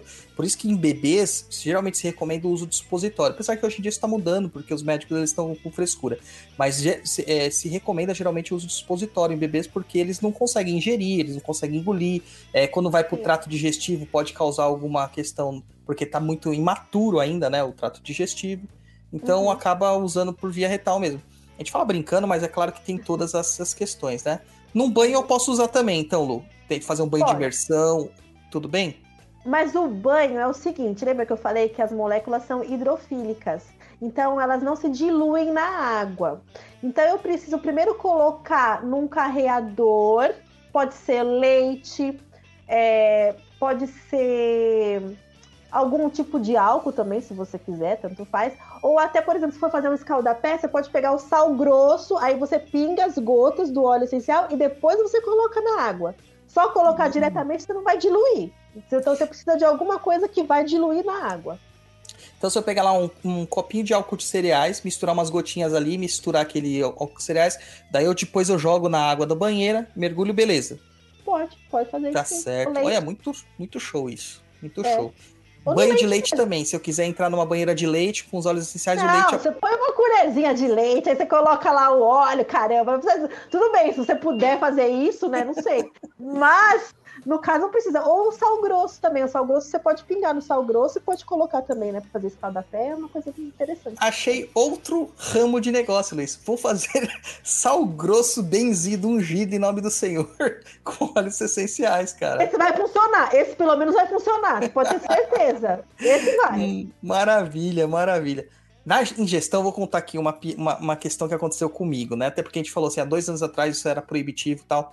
Existia uma certa celeuma sobre esse assunto, que você não podia ingerir óleos essenciais, porque isso causaria alguns problemas de saúde. Mesmo sabendo que a escola francesa, que a gente tem uma, um, meio que um embate entre a escola francesa e os britânicos, como tudo, né? Sempre é francês contra britânico e os franceses, nesse caso, estão mais certos. Né? E nesse, nesse sentido, é, era dito que na França só recomendava óleo essencial quem era médico. É. E depois eu fui eu, então, eu fui pesquisar e falei, ó, oh, realmente, né? Mas é uma outra proposta de aromaterapia, uma outra proposta ingestão, de né? terapêutica. Né? Uhum. Sim, para ingestão. É... E na Inglaterra não se ingere de jeito nenhum. Isso era o que tinha né, divulgado por aí. É. Lá vai o Douglas, há de muitos anos atrás, muitos anos, quando eu comecei a estudar terapias naturais, ou seja, estou muito velho, então tá, vai mais de 10 anos, bem mais de 10 anos, uns 15. Lá vai eu saber que o óleo de limão siciliano ajuda a diminuir as questões de gordura no fígado. Né? Eu tava lá vendo um, um paper, vi isso tal, limoneno ajuda nesse sentido. Pingar lá no chazinho, que não ia adiantar de nada, é tomar óleo puro. E fiz isso, mas eu passei tão mal. Não porque o óleo me fez mal, mas eu, porque eu fiquei pirado. Porque naquela mesma noite me passou um episódio do House, onde o óleo essencial, a menina tinha tido uma parada dos rins, uma parada renal, por ingestão de óleo essencial. Mas, cara, ela bebeu vidros e vidros, mas eu não quis saber. Eu tinha colocado uma gota, já achei que estava morrendo. Né? Então a gente recomenda que procure um terapeuta para saber a dosagem. Mas pode ingerir de boa, que não vai ter, não vai ter transtorno. Então, eu acho assim, a ingestão, de novo, eu vou perguntar primeiro, para quê? Qual é a finalidade de você ingerir um óleo essencial? Ah, eu, sei lá, eu quero melhorar minha imunidade, né? Que tem muita gente que tá tomando por causa disso. Gente, é só inalar. Não precisa. Não precisa tomar. Eu acho que assim. Uh, 99,9% dos casos a gente consegue, via transdérmica ou via inalatória, já resolveu o problema da pessoa com. Passar um pouquinho nos pontos de pulsão já, já absorve. É, tem necessidade de ingerir. E outra coisa também, que essa situação que a gente vê, esses papéis, esses papers, né, falando, ah, temos pesquisa, é, probabilidades de ajudar na cura do câncer com o limoneno. De novo, eu estou falando só de uma molécula. A grande maioria das, das revisões que a gente tem de bibliografia, artigo científico, normalmente são in vitro ainda entendeu? É in vitro. Então, ainda tem uma série de fatores para poder chegar realmente no organismo, vai demorar muito. Eu tenho in vitro, depois eu tenho que colocar em tecidos vivos, depois em organismos, animais, seres humanos, até chegar lá para eu poder calcular qual é a quantidade de óleo essencial que eu vou poder tomar que realmente vai fazer efeito. Entendeu? Ah, então, a gente tem pesquisas que são promissoras, mas a gente ainda não sabe como quantificar isso como ingestão para o ser humano, se vai dar certo ou não ainda, entendeu? Ó, oh, mar maravilha. Então, mas, né, gente, é isso aí, tá vendo? Até artigo científico tem problema na hora de você fazer. Tem uma pergunta aqui, ó, sobre os banhos. A Rafaela Silva pergunta aqui. No banho só dá por imersão? Dá para fazer aromaterapia na ducha mesmo?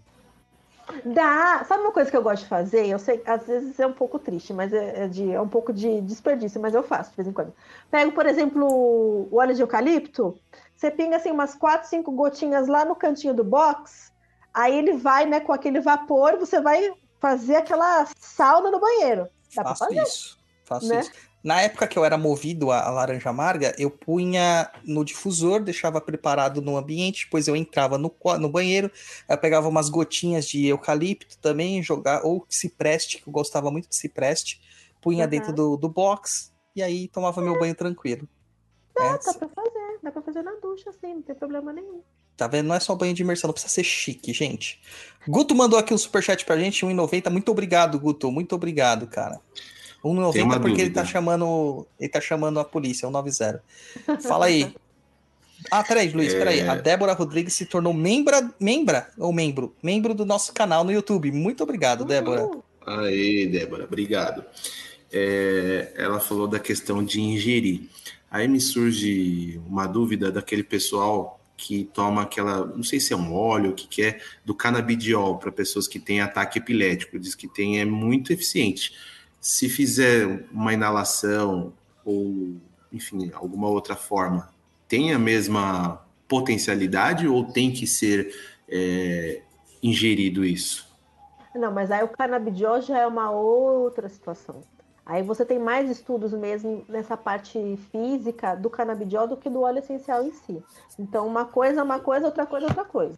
Tá? Então, eu tô, estou ao estourando as estações bastante- aí. É, É, o, óleo, é. O, o óleo do canabidiol, na verdade, ele é um extrato da planta. É, Ele é um extrato. Uhum. É, É, diferente o óleo essencial é essencial. Diferente. Uhum. Tá. Entendi. Mas tá realmente o canabidiol está sendo muito legal para uma série de situações. Assim, acho que está até tendo mais pesquisa do que o próprio óleo essencial. Porque, como eu falei, é, quando você vai fazer uma pesquisa científica, você precisa do quê? De uma padronização, né? Uma coisa que seja padrão. Nunca você vai ter padronização de óleo essencial. Por isso que para a indústria farmacêutica é mais interessante fazer pesquisa de uma molécula em si, que eu consigo padronizar, do que um óleo essencial. O que a gente tem também de, de- de pesquisa com óleo essencial em si é mais nessa parte emocional, nessa parte psicológica, né? O meu trabalho, o TCC da faculdade, foi o- a utilização do óleo de lavanda no tratamento da ansiedade.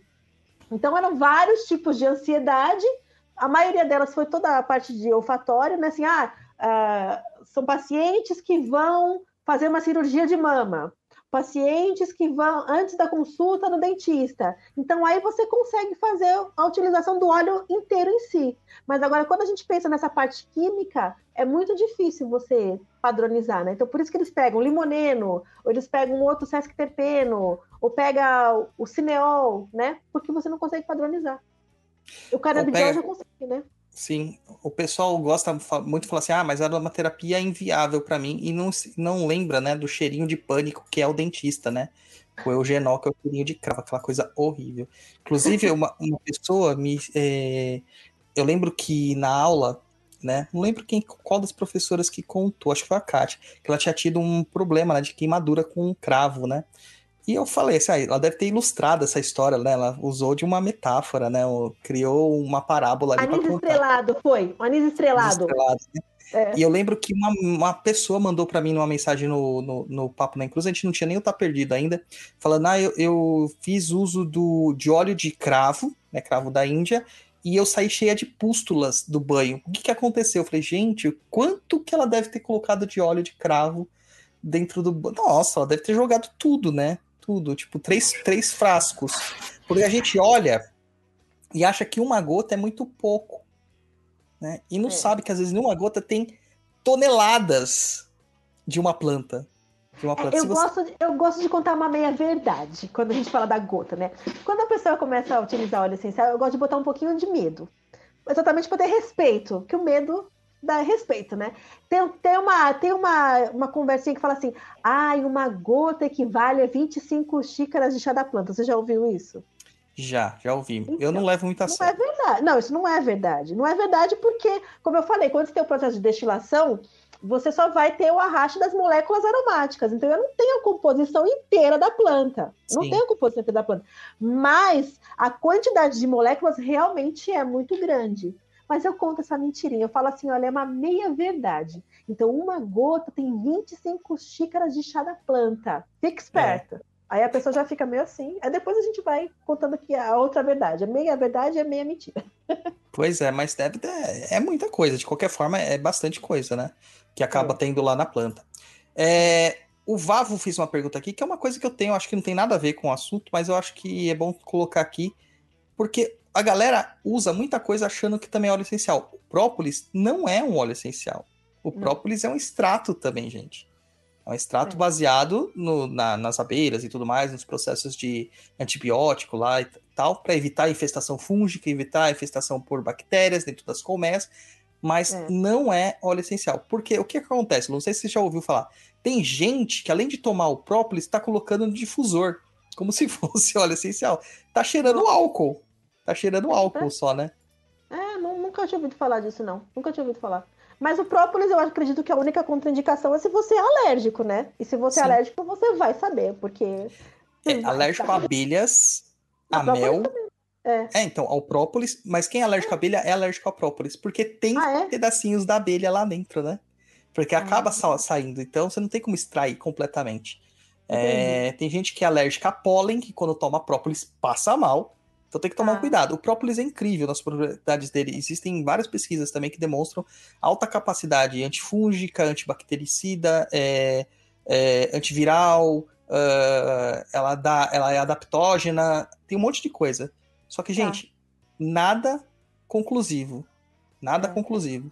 Então a gente usa pelo, pelo empirismo, né? Sim. Ah, meu avô tomava, fazia bem, então eu vou tomar também. Mas cuidado, se deu reação, é a mesma coisa do óleo essencial. Quando a gente vai testar um óleo essencial, a gente põe um pouquinho na pele e para ver a reação. E depois você toma, põe o resto. Inclusive isso. A gente tem que diluir os óleos essenciais ou a gente pode usar os óleos essenciais puramente? Porque eu ouvi uma história que só podia usar tea tree e lavanda na pele direto. É verdade? Então, até o tree e o lavanda podem dar, podem dar um pouquinho de problema. Isso vai depender muito. É, Você tem que testar, primeiramente, né? Eu tive assim, eu achei que eu fosse ser super, ah, imagina, não vai acontecer nada comigo, por exemplo, com óleo de canela. Eu queria Hum. fazer uma, uma meditação com ele. Aí eu peguei uma gota e falei, imagina, eu coloco todos na mão, não vai ter problema nenhum. Pus uma gota, esfreguei um pouquinho, pus aqui no rosto, né? Mas deu dois minutos, todo lugar que eu coloquei óleo de canela ficou tudo vermelho. Isso Nossa. pode acontecer com qualquer óleo. Então, isso assim, pode acontecer com qualquer óleo, inclusive com lavanda, inclusive, inclusive com tea tree. Então, mas depende muito da quantidade. Então, o ideal seria sim diluir para utilizar na pele. Até o- a, a situação do, do tea tree é porque assim, eles têm os dois marcadores químicos deles são o terpinem 4-ol e o 1,8 cineol, né? A, a melhor produção é da Austrália, né? Porque a planta é nativa de lá Ativa de lá. mas nós temos uma produção excelente aqui também no Brasil, que assim é muito similar com a da Austrália, vale muito a pena. Mas assim, lá eles têm um sindicato que, que assim que fiscalizam muito essa situação do, da composição química do, do, do tea tree. Então, assim, você não pode passar de 5%, tem que ser num- abaixo de 5% de 1,8 cineol, então ele não fica com aquele cheiro tanto de eucalipto, que daí ele não é dermo, não é dermocáustico, entendeu? Certo. Então, se você sente o cheiro do, do tea tree com muito cheiro de eucalipto, provavelmente o 1,8 cineol é mais alto. Então, a probabilidade de poder dar um pouquinho de sensibilidade na pele é grande. Então, o ideal é a gente diluir. Entendi. A, a Rafaela coloca aqui, quase matei minha sócia com óleo de hortelã. Ela passou nas mãos e esfregou na cara. Gente, não façam isso. Inclusive, tem uma máscara facial ótima que você usa óleo de hortelã, palma rosa, etc, né? Com creme base Bresco e afins, ou creme base neutro. E, eu- a minha namorada uma vez fez e tal, e colocou no rosto. Ela falou, mas tá queimando. Eu falei assim, cara, é hortelã, gente. Você esperou que era o quê? Né? Queima mesmo. É, é, o tea tree é muito engraçado, né? Falando sobre o tea tree, que a gente conhece como melaleuca também. A galera conhece como melaleuca. A melaleuca, ela era utilizada como parte dos primeiros socorros dos soldados australianos na Primeira Guerra Mundial, Sim. né? E a galera, tipo, os britânicos que acabavam tendo contato com eles, olhavam aquilo e falavam assim, que povo estranho, leva óleozinho, cheirinho de, de eucalipto na... né, cheirinho de árvore dentro da, da, da mala, e eles usavam isso contra infecções, contra cortes, etc e tal. Porque, gente, na Primeira Guerra Mundial não existia antibiótico. não é. existia. Né? O antibiótico é posterior à Primeira Guerra Mundial. Muitas pessoas morriam porque, porque faziam um corte e não tinha nada para né, um mertiolate ali para passar para dar uma queimadinha. O tea tree fazia isso na época. Né? É, na verdade, tem uma história muito interessante. Por que, que ele chama tea tree, né? A melaleuca é porque o nome botânico dele é melaleuca alternifolia, né? Sim. Mas aí na- no século XVIII teve a expedição do Capitão Cook, que ele era um cartógrafo da, da rainha da Inglaterra, né? Então eles passaram meses no mar, a expedição toda dele, e chegaram na Austrália, todo mundo passando mal. E os aborígenes já utilizavam as folhas do, da melaleuca. Na verdade, eles falaram assim: não, já que vocês estão todo mundo passando mal, vem se banhar aqui nesse lago. O que, que era esse lago? Era um lago que era é, rodeado por plantas de melaleuca, caíam as folhas lá, as folhas provavelmente se decompunham, então soltava aquele óleo essencial. Então, eles ficaram alguns meses lá tomando banho com essa água e também tomando é, o chá da, da folha do tea tree e eles melhoraram. Então, eles voltaram para a Inglaterra levando essa, essa planta e falando: olha, essa planta aqui, essa árvore do chá, foi o que curou a gente. Né? Por isso que ele chama tea tree. Que incrível, muito bom. É. Ah, tem duas perguntas aqui, da Rafaela Silva e tem uma do, do Guto que elas meio que se conectam. Aromaterapia versus fitoterapia, quais as diferenças e quais as semelhanças? Aroma faz parte da fito, de certa é. forma, né? Uhum. Fito é um, um chapéu maior. Né? É. E o Augusto fala assim, gente, mas eu não entendi como funciona extrato de óleo essencial. O extrato é um negócio tudo batido? Não, Guto, não é. o extrato é, é, é, você extrai por um processo químico, tá? Geralmente quando você fala assim, ah, vou fazer um extrato de canabidiol, você vai usar um processo químico que vai tirar aquela molécula específica através de um solvente né, ou de uma produção induzida, em alguns casos, através de radiação, você acaba tirando aquela molécula para usar ela de forma específica. Esse é o uhum. extrato, você está extraindo da planta. Né? A gente também fala que é extrato de óleo essencial, né? Você acaba extraindo o óleo essencial né, de, de certa forma, mas é um outro processo, cara. É só o nome que é parecido, mas é outro processo. Eu nunca ouvi falar extrato de óleo essencial. Não, o processo de extração do óleo essencial. Então, Você acaba usando então, o verbo. Não vamos falar extração, vamos falar destilação. Destilação, exatamente. Né? Não é extração, é uma destilação. Então, Exato. É, são processos químicos diferentes, entendeu? É, quando você trabalha na fito, você procura extrair tudo que tem naquela planta. Entendeu? Uhum. Que é um extrato, que é um, uma tintura, né? Alguma coisa no meio alcoólico, um xarope, é, um guento, uma pomada, alguma coisa nesse sentido. Tá? Uhum. Tá? É diferente, é bem diferente. A fito, ela, ela olha isso e ela até olha princípios ativos, princípios ativos naturais, ignora muita coisa também, porque muitas coisas que acontecem na fitoterapia é, funciona porque funciona, a gente nem sabe como, mas funciona. A natureza né? sabe melhor. A natureza faz melhor. É, agora, na aromaterapia, a gente tem uma técnica que se procura refinar usando só essa parte específica que são os óleos aromáticos.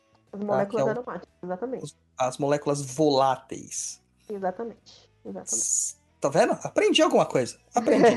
tá vendo? Só falta Deixa falar. Falar... Ah, só falta falar Deixa eu falar para você dessa parte do livro que eu acho tão bonitinho, porque a gente está falando Manda. dessa questão da espiritualidade, né? Esse livro do Dr. Malt é um livro que eu, assim, não é porque fui eu que traduzi, mas é porque ele tem essa visão totalmente holística, né, do, do que é a aromaterapia, o que, que são os óleos essenciais. Então, ele fala dessa parte de espiritualidade, porque ele também é da meditação transcendental. Ele coloca um pouco do Ayurveda, da medicina chinesa e também pesquisas científicas que também estão sendo feitas com os óleos essenciais. Mas a parte aqui que eu achei legal, que eu queria ler, ele fala assim: é, do ponto de vista da bioquímica do cérebro, a busca da espiritualidade através do aroma faz muito sentido, já que o mecanismo do olfato está a um pequeno passo biológico da consciência incluindo aí a consciência maior. Pensando nisso, em termos de iluminação, os óleos essenciais são luzes capturadas pelas plantas, oriundas dos céus e transmitidas a nós através delas. De um ponto de vista eletromagnético, vibracional e energético, os óleos essenciais estão em harmonia com a vida. Eles ressoam em nós, assim como a vibração de uma corda de violino consegue causar vibração em outra. Eu acho isso fantástico. Sensacional. É Como que é o nome do, do livro? Esse livro se chama Ensaios sobre Aromaterapia Holística. Maravilhoso. Está lá nas, na Laszlo para vender. Acho que tem na Amazon lá. também, ó, gente. Tem na Amazon também. Deve ter, Depois eu vou deixar o link para vocês. Esse daqui que você traduziu, Lu? É, esse foi o que eu traduzi. Eu vou já comprar já. Inclusive. Compra que você vai amar, porque ele, o Dr. Malte, ele já tem quase 80 anos de idade, ele é um homem que vive na Índia, também ele é um alemão, mas ele vive indo para a Índia, então ele é muito conhecedor do Ayurveda, então ele faz essa mescla toda dessa situação do que a gente acredita que é aromaterapia, que não cabe numa caixinha só, né? Sim. Você tem vários prismas que você pode utilizar, né? E ele fala muito dessa situação da cura, os nossos pensamentos, a nossa autocura, essa busca, essa ferramenta que é o óleo essencial que vem do cosmos, que vem da luz do sol, da natureza, né?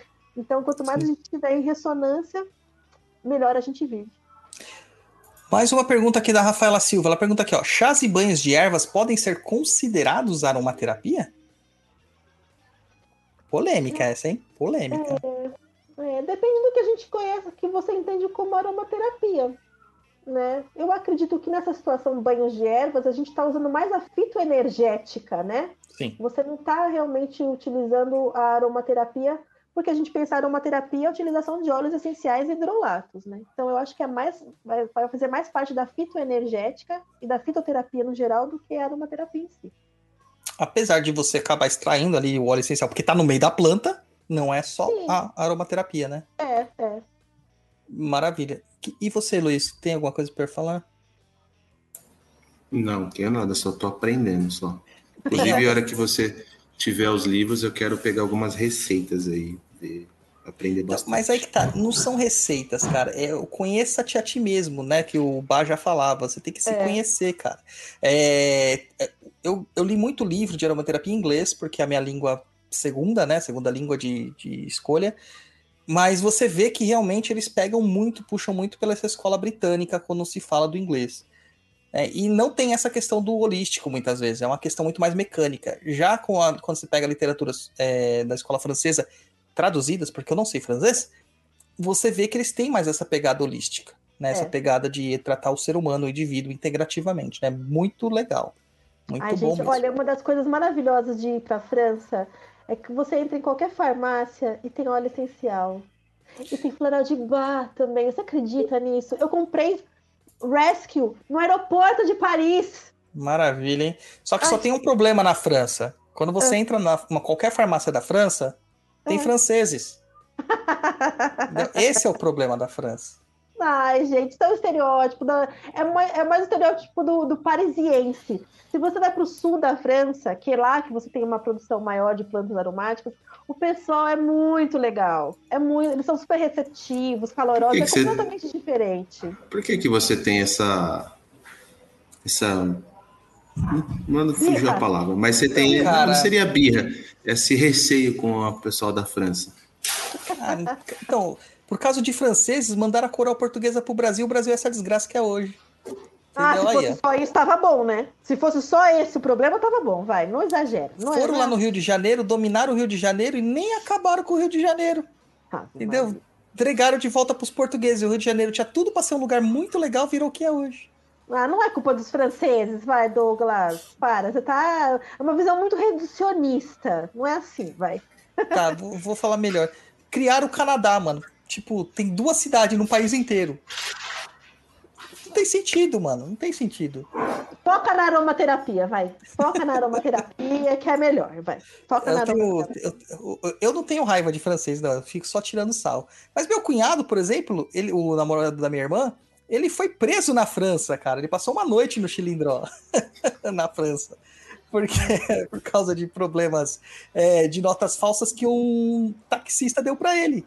Deu uma nota falsa para ele, ele não percebia a diferença, foi passar no comércio, no meio de um monte de outras notas, era uma nota bem baixa. Ele falou, acho que 5 euros, alguma coisa assim.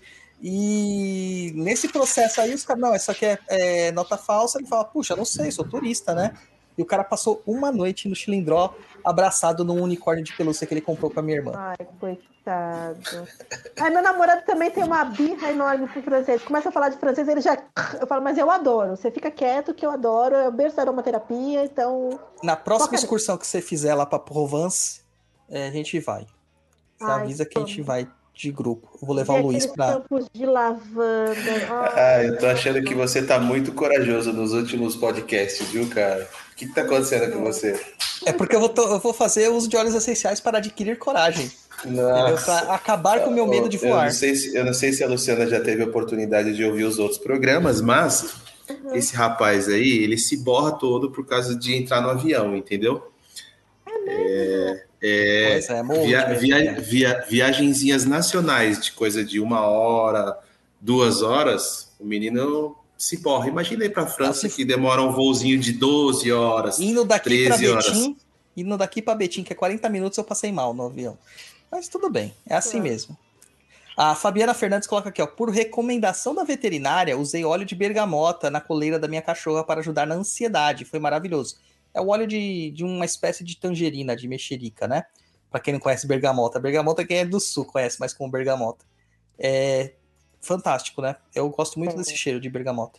E tem as diferenças mesmo. Você tem o óleo de bergamota, você tem o óleo de tangerina também, eles são diferentes, são outros citros diferentes, né? Bergamota é maravilhoso. Mas tem diferença até de, de- da mesma planta, né? Quando você fala, por exemplo, da laranja, que você tem da folha da laranja, da flor da laranja e do fruto da laranja, né? É, é. É, maravilhoso. petigram. Ai, petigram. Isso aqui é meu? É Amo, que da esse é da, folha. da folha. Petigram é, da, folha ou da flor? Folha, da, folha. A flor é Neroli. Neroli. E Isso, também é caríssima, é tão caro quanto rosa. É, porque é difícil você ver folha de eh, flor de laranjeira, porque ela logo vira uma laranja. Né? Sim, Então, altamente sedativa. Altamente sedativa. Coisa maravilhosa. Neroli é curiosidade. sedativo? É. Já É. achei o que eu vou dormir. O petigram Já- também. Ah, então já tô comprando agora. Não, você vai ter que comprar, você vai comprar o hidrolato de Neroli, né? Porque é a mesma coisa que comprar de rosas. Isso, pra eu poder ir no avião. Entendeu? Já vou já no esquema. Você podia fazer, por exemplo, na hora que você for fazer uma viagem, você já começa a fazer um processo de cura com hidrolato de Neroli. Todo dia você tomar, todo dia, pelo menos uns 30 dias antes. Começa a tomar. Farei isso, tá vendo, japonês? Eu tô resolvendo meus problemas no Papo Nem Cruza. Hidrolato Cu- de Neroli é sensacional. É sensacional. É melhor que o de rosas, na minha opinião. Melhor que o de rosas. Curiosidade, talvez você não saiba me responder, né?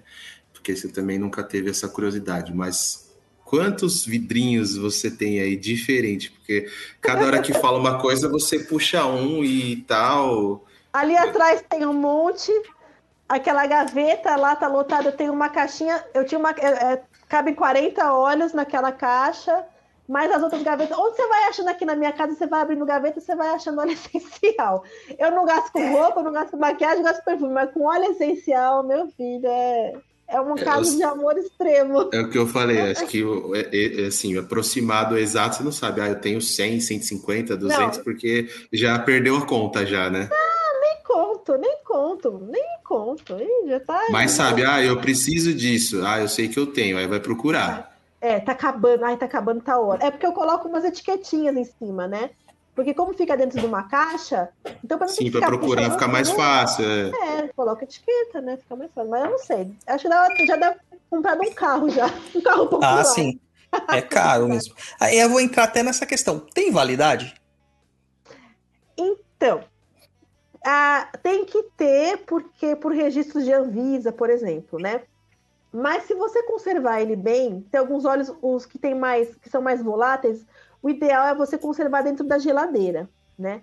Mas, por exemplo, quando eu fui lá para a França, o Dr. Malte tinha um vidrinho de óleo de lavanda que foi destilado em 1998 e estava em perfeito estado. né? Ah, deixa E eu eles só não- entender. Você foi conhecer o cara que escreveu o livro, é isso? Você É, conheceu eu ele pessoalmente? eu fui conhecer. Eu fui a cara de pau, porque o livro original estava em inglês. Então eu fui num grupo com 25 pessoas. Aí ele estava lá vendendo o livro dele, que é esse daqui. Estava em inglês. As palestras também tinham tradução simultânea, enfim, tudo bem.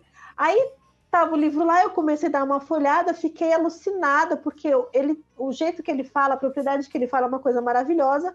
Fui lá na cara de pau e falei assim, doutor Malte, o senhor não quer traduzir esse livro para o português? Aí ele falou: Você quer fazer isso? Eu falei: Quero, eu faço, eu faço essa tradução. Tá bom, então se você traduzir, ano que vem você volta como minha convidada. E foi o que aconteceu. Ó, A tradução aconteceu porque eu enchi o saco mesmo do Ian, que é o Ian, o representante da Oxadia aqui no Brasil. sim. Eu falei, Ian, vamos traduzir. Traduzi em três meses esse livro, estava fazendo TCC junto da pós, mas eu fiz sangue, suor e lágrimas. E, e essa situação aqui foi muito complicada porque tem muita, é, muita palavra em sânscrito, tinham é, plantas aqui que não tinham, não tinham nome em português, que daí o Fabian acabou, ele, o Fábio, o Ian, e eu acabei conversando entrando no meio, deram uma tradução para o nome, né? Deram uma tradução para essa, essas plantas, e aí saiu pela editora Laszlo. Aí eu fui em 2018 e voltei para lá em 2019 também como convidada. Viu só, japonês? Eu só tenho amigos interessantes. Tirando você. Convidada, né? Eu fui trabalhar também, né? Fui de graça, mas fui trabalhar, né? Mas tudo bem. Trabalhei como É. tradutora dele lá, mas tá ótimo, foi maravilhoso, uma experiência Tá incrível. Perfeito. Ah, mas você traduziu aí em três meses um livro inteiro, então Foi super fácil, com o pé nas costas. Pé Ela nas traduziu, eu não consigo nem ler um livro em três meses, ela traduziu. Eu vou aprender a falar francês em três anos. É, a Mariana é Mas o livro favorita. estava em inglês, viu? O livro estava em inglês, porque Ah, ele, ele- inglês ele é, é alemão. fácil. É, inglês é fácil. Inglês, inglês é fácil. É, eu acho que o francês, para mim, é tão difícil porque o francês é muito parecido com o português, de certa forma. A É. estrutura. Então, eu acho que eu tenho essa dificuldade. Quando é uma outra coisa que muda completamente o cérebro, que é o inglês, aí é mais fácil. pode Vou aprender árabe. Eu já eu, eu fiz curso de árabe também, né? Mas deixa eu falar. Quantas línguas você fala, Lu? Ah, o inglês, o francês, mas o árabe eu fiz o standard, né? Que existe o árabe escrito que se chama Fusha, que ele é o árabe central, porque cada país tem o seu próprio dialeto, né? Sim. Mas existe um escrito, que é o Fusha, que é o árabe clássico, vamos dizer assim. Esse eu, eu, eu sei dar uma lidinha, assim, de vez em quando. eu Caramba, mano, tá vendo? E a gente não sabe falar. Aquelas cobrinhas lá que você manja, dá umas É. lidas. Mais É, ou é menos, mais ou menos. Eu É gosto. bonita, é uma língua bonita. Nessa É. questão ainda da validade, tem algum tipo de adição de conservante no óleo essencial ou ele é puro mesmo? Não, o óleo essencial ele tem que ser puro, né? O óleo essencial ele tem que ser para finalidade terapêutica, ele tem que ser puro. O hidrolato tem um pouco de controvérsia, né? Na França, eles vendem o, o hidrolato 100% puro, sem conservante nem nada. Vem até em frasquinhos assim, né? Isso aqui eu Uhum. comprei lá também. Aqui no Brasil, tem alguns hidrolatos que eles estão colocando conservante, que na verdade o conservante é o, é o óleo de melaleuca, né? Assim, do ponto de vista terapêutico, não vai mudar muita coisa, mas do ponto de vista energético muda, né? Porque bem, você está colocando outra planta junto, Sim. né? Então, o hidrolato, sim, às vezes você pode encontrar com conservante, mas o óleo essencial, não. O óleo essencial tem que ser puro. Aí, ah, vamos agora, a gente viu bastante coisa sobre os óleos essenciais, extração e afins, os usos. Mas quem que não pode usar? Tipo, criança pode usar? Gestante, idoso? Quem que não pode usar um óleo essencial? Novamente, antes de te dizer se pode ou não pode, a pergunta é: para quê? Qual é a finalidade, né? Eu, particularmente, eu, Luciana, eu acho que crianças menores de 3 anos não têm necessidade de utilizar óleo essencial. Você pode Nem- utilizar o hidrolato. Nem as gotinhas de lavanda na, no quarto pra dormir? Pra dormir. Pra? Não, você pode, mas assim, usa o hidrolato de lavanda. Usa o hidrolato de lavanda. Você pode utilizar, por exemplo, se a criança está com assadura, você pode utilizar o hidrolato. Para quê? Para quê? Não- é, o hidrolato é uma forma mais sutil, mais amorosa, não tem necessidade. Eu acho que não tem necessidade. Então, você primeiro se pergunta para quê? Agora, para grávidas, tem algumas moléculas que não são recomendadas, tem uma lista de óleos que né, dizem que não pode utilizar, então a gente não utiliza mesmo. Uhum. A Rafaela falou assim: o que que é hidrolato? Humanas aqui. Esses meus alunos de humanas, viu? Hidrolato é o que, é o que sobra no processo de destilação do óleo essencial, porque esses óleos passam pela água na destilação e essa água fica impregnada das propriedades do, do óleo essencial. Então é uma aguinha. Tá? Essa água Inclusive, que foi utilizada na destilação. Essa água também não vai, não vai escapar impune da- desse processo. Então ela também vai ter um pouquinho desse, desse óleo essencial. É isso aí. Isso aí. Inclusive, viu, Rafaela? Peça para Augusto te dar um hidrolato eh, de qualquer coisa que você queira, de rosas, de lavanda, de qualquer coisa, que faz muito bem para a pele, tá? As peles cansadas nossas do dia a dia. É isso aí. Eu gosto de usar muito, sabe com o quê? Com argila. Fazer máscara de argila. Ao invés de colocar água, você coloca hidrolato. Ah, Argila tá. branca? Qualquer argila que você coloca. Eu Qualquer gosto de argila. argila amarela porque eu já tenho mais de 40, né? Então a gente aqui cuida um pouquinho mais dessa situação de flacidez, né? Então a argila amarela ela é mais legal, mais mi- mineralizadora. Então eu uso com hidrolato também. Tudo de bom. Maravilhoso, maravilhoso. Eu tô aqui com umas dermatite há uns tempos, acho que eu vou começar a fazer umas máscaras de argila. Sabe como é, né? Casa de ferreiro, espeta de pau, né? Não adianta, não adianta, não adianta. É complicado, né?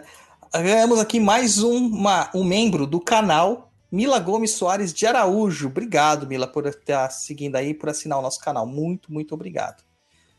Gente, o pessoal tá mandando eu tomar Dramin. Eu vou tomar óleo essencial, gente. Não vou tomar Dramin nada. Não vou tomar Dramin. Cadê o Nada. Rescue? O Rescue na bolsa, Douglas. Nem com Rescue não vai? Não No foi? avião não Não. vai. No avião não vai. Eu já cheguei a tomar Dormonide pra ir no avião e não foi.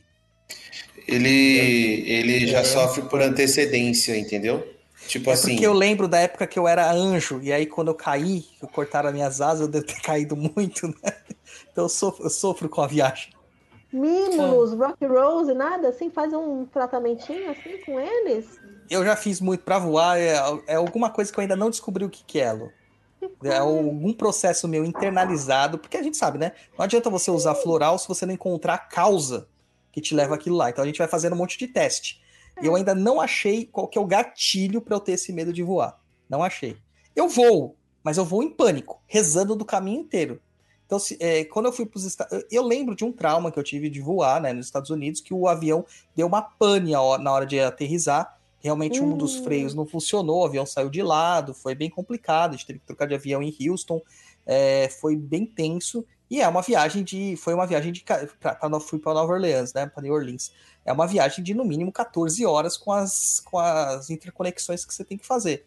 E depois de tantas horas voando, o avião quase sair da pista, naquela época me deu um trauma forte, assim. Mas voei várias vezes depois. Só que esse pânico aumentou muito nos últimos anos, muito. Então, te tá Pensar em tentando. óleos que, óleos que tenham é, maior concentração de sesc terpenos, porque eles são capazes de ultrapassar Desprogramar células. É, desprogramar a barreira, ele é capaz de passar essa barreira hematocefálica. Então, o livro também fala, compre o livro do Dr. Mott, você vai Já gostar. tá aqui na minha Amazon, já. Daqui, já tá aqui no meu carrinho. Terminar o programa, já dou um Eu não clique. ganho nada com isso, tá? Eu não ganho absolutamente nada. Não estou vendendo livro. Já, o que eu já fui paga já para fazer, mas eu, eu recomendo porque é uma leitura muito maravilhosa. Vale muito a Mas pena. O Papo na Encruza ganha, então você vai comprar na Amazon esse livro pelo link que nós vamos pôr, porque nós somos associados da Amazon. Então, a gente vai É, pôr lá e a gente vai ganhar. Ai, como é difícil ser subcelebridade da internet, viu? Ai, Como é difícil. é. Ah, a Marcela Abreu entrou aqui perguntando aqui, ó. Cheguei atrasada, não sei se já foi falado, mas como a memória olfativa se relaciona com as nossas emoções? Não tem relação com plantas, mas o cheiro de massa de modelar me deixa sempre feliz. Isso é memória olfativa, né? Porque ela remete ao quê? À tua infância, a momentos felizes. Então a gente tem essa memória olfativa mesmo, independente de ser só o óleo essencial, é com qualquer coisa. Um cheiro de bolo, um cheiro de café, né? Quando você Sim. guarda de manhã. Então, a memória. Na verdade, o olfato é o nosso sentido mais primitivo, né? Então, é o sistema límbico, né? É, você pode deixar de ter qualquer um dos, do- dos outros sentidos, mas o olfato não tem como você aprender. Eu não quero cheirar. Não dá, né? Você não quer ver, você não vê. Você não quer tocar, você não toca. Você não quer sentir, você não sente. Mas cheirar não tem como, né? Não tem como. Não tem como. Inclusive as coisas horríveis. É, É. tudo. Mas a gente precisa, exatamente para ter essa luta, essa fuga, né? Para você perceber se tem alguma coisa. Eu posso ficar aqui, eu não posso, não. Então, o olfato é, é vida, é tudo. Falando coisas horríveis, cheiros ruins, né? Vetiver é um cheiro que eu não gosto também, apesar de usar bastante na macumba. Mas Hum. valeriana, por exemplo, tem óleo essencial de valeriana? Ai, não sei, nunca vi. Não vou falar para Deve você que um não che- sei. Deve ser um cheiro de cadáver tremendo, cara. Não Tremendo. sei, nunca vi. Você não gosta de vetiver? Nossa, vetiver é maravilhoso, Não, gente. eu gosto, mas não muito. É aquele, aquele cheiro enjoativo pra mim, sabe? É um, Tá. cheiro, um cheiro que me enjoa. Enjoa bastante mesmo. E tem um óleo que a gente usa muito na, na magia, né? Que é o óleo de Van Van, né? O Van Van. Que você Hum. vai. Você coloca vetiver e você coloca vervém também. É, E tem umas outras coisas que você põe lá que eu não tô lembrando de cabeça. Aí você mistura. Esses dois são as bases dele. É o que mais é o que vai mais em quantidade. E é. Geralmente o vetiver, às vezes, é uma gota e ele sobrepõe o cheiro do vervém, e isso me deixa irritado às vezes. Acho que de tanta macumba que eu fiz com esse óleo, eu acabei ficando com, a, com um gatilho na cabeça. Um É, gatilho. o, ve- o vetiver realmente ele é muito forte mesmo, né? Até quando você vai elaborar um perfume, como ele é uma nota mais baixa, né? É o, é o que você usa é o mínimo, mas ele é legal exatamente para você poder agregar todos aqueles aromas, né? E, e permanecer por mais tempo. Mas realmente, se exagerou, só fica ele, né? Só É fica nem ele. o hortelã-pimenta também, só fica ele. O Também. patchouli também, só fica ele, né? Se deixar, só ficam eles. Também. O Hugo coloca aqui, ó. Aromas são usados até no marketing, em eventos. Sim. Tem lojas que têm cheiros próprios, né? Putz, tem uma loja é, que vende que vende pijama, essas coisas, chama Aniane. é, Aniane, exatamente. Meu, que loja deliciosa de se entrar. Puta que lá merda. Pode falar Tem palavrão. uma loja agora que é pet shop, tem um pet shop. O cheiro deles é uma coisa incrível também. Eu até perguntei, nossa, eu entrei lá e falei, "Ah, que cheiro é esse? É, uma- é um cheiro da, que foi elaborado exatamente para toda a cadeia, assim, né? E Quem desde for- quando não, não está vendendo. Falei, nossa, Você, é você mora onde, Luciana? Desculpa perguntar. Eu moro na saúde. Na saúde. Saúde, ai. Então você não é da zona Lost, onde a gente mora, né? Senão eu ia falar assim, que, quer ver uma diferença olfativa? Vá ao shopping Aricanduva, aí depois de sair do shopping Aricanduva, vá ao shopping Anália Franco. No último piso, porque é só o último piso que tem aroma. Jesus, é... É, lá no shopping piso. Anália Franco tem aroma, no shopping inteiro. Não, é só no último piso, Luiz. No o Shopping Anália Franco ele foi construído e depois fizeram uma expansão para um último piso, que seria Tá. supostamente o piso do cinema, que seria um piso de lojas mais refinadas. Seria isso, tanto que tem carpete, aquelas coisas de shopping de, de gente cheia da grana, né?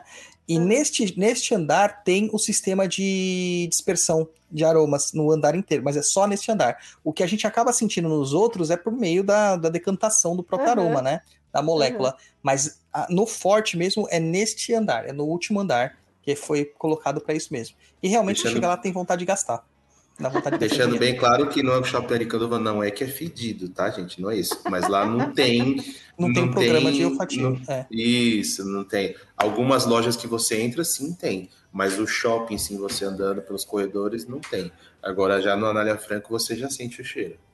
Ai, que Acredito legal. que, como ele, ele faz parte, tem outros do, do mesmo, da mesma cadeia do Anália Franco que, Morumbi Shop. ter Morumbi Shop, isso, exatamente, que deve ter na mesma, na mesma situação.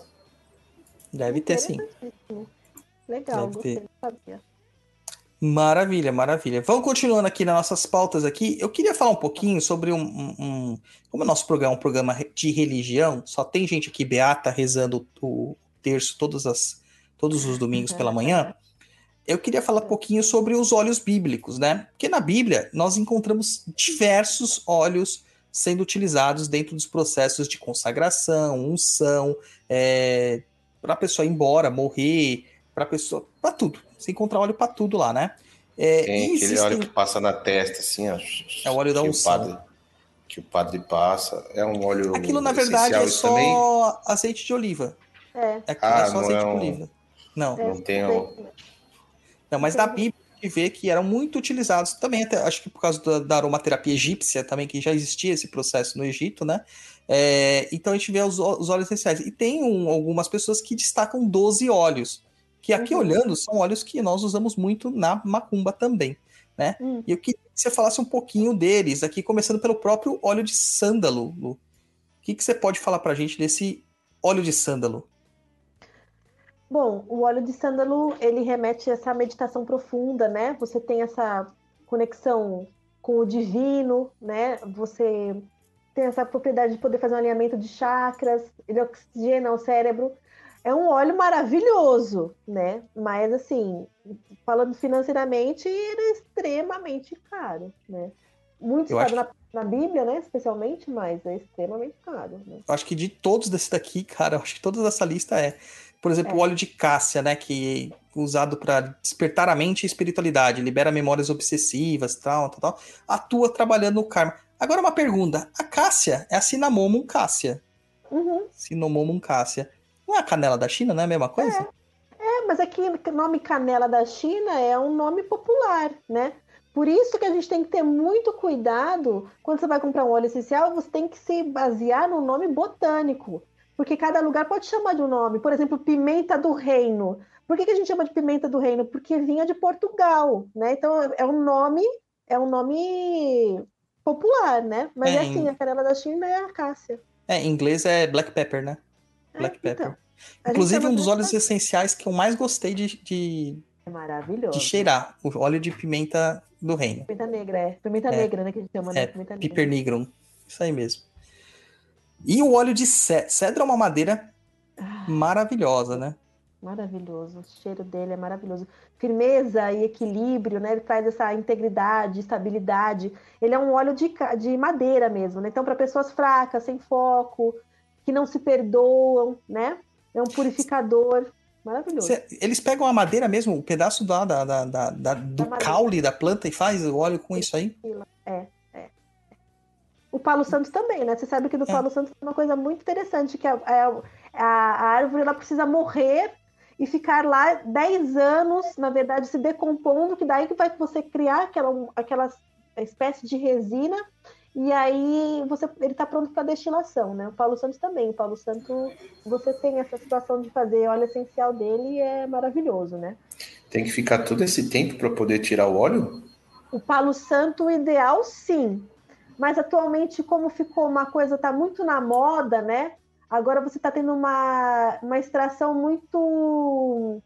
Como é que Explorativa. Predatória. É, predatória. Então, assim, a gente precisa tomar um certo cuidado para utilizar o Palo Santo, né? Mas o ideal para essas finalidades religiosas é dessa maneira mesmo. A árvore morre e aí fica 10 anos lá, você tendo essa situação de criar essa resina, e aí depois você pode utilizar, né? E fazer também a extração do óleo essencial. Aí temos Ah. também o- tem o cipreste também, né? O cipreste é outro que também é muito citado, né? A Bíblia, em todas as escrituras sagradas. Ele é e ele tem muito a ver com a ajuda nas transições e mudanças, em superação de dores, dores e traumas, né? Ele é bom para perdas e luto. O cipreste também é, é um cheiro maravilhoso. Se você pode ver muitos cemitérios, eles têm o cipreste, né? Que ela tem essa conexão de levar a alma para o outro mundo. A árvore do cipreste. Como Eu gosto pode- muito, cara. Eu gosto muito de cipreste, sabia? É uma da- das, dos cheiros assim que me metem muito a internalização, em meditar é, dentro de mim mesmo. É bem interessante, muito legal mesmo, muito legal. Como que as pessoas, é, agora curiosidade, não sei se existe uma resposta para isso. Como que chega esse é, determinado, por exemplo, determinado aroma para determinada situação? Tipo, que nem você contou agora do cipreste, por caso de. é, como é que você falou? De luto. Como que se chega a um. Ah, esse, ó, tal coisa é para isso. Tem verdade, uma metodologia ou. Científica não, mas é o conhecimento da humanidade, é o tal do empirismo que o Douglas falou, né? Então você Uhum. tem a utilização já por séculos e milênios, então você tem essa passagem de histórias do, do pai para o filho, etc, etc. Então é, é assim que você vai utilizando essas plantas, na verdade, né? Existe um estudo da botânica que chama etnobotânica, que é o estudo das plantas daquela comunidade vegetal que cresce em torno daquela comunidade de pessoas. Então, normalmente, aquelas plantas, elas têm uma sinergia com aquela população.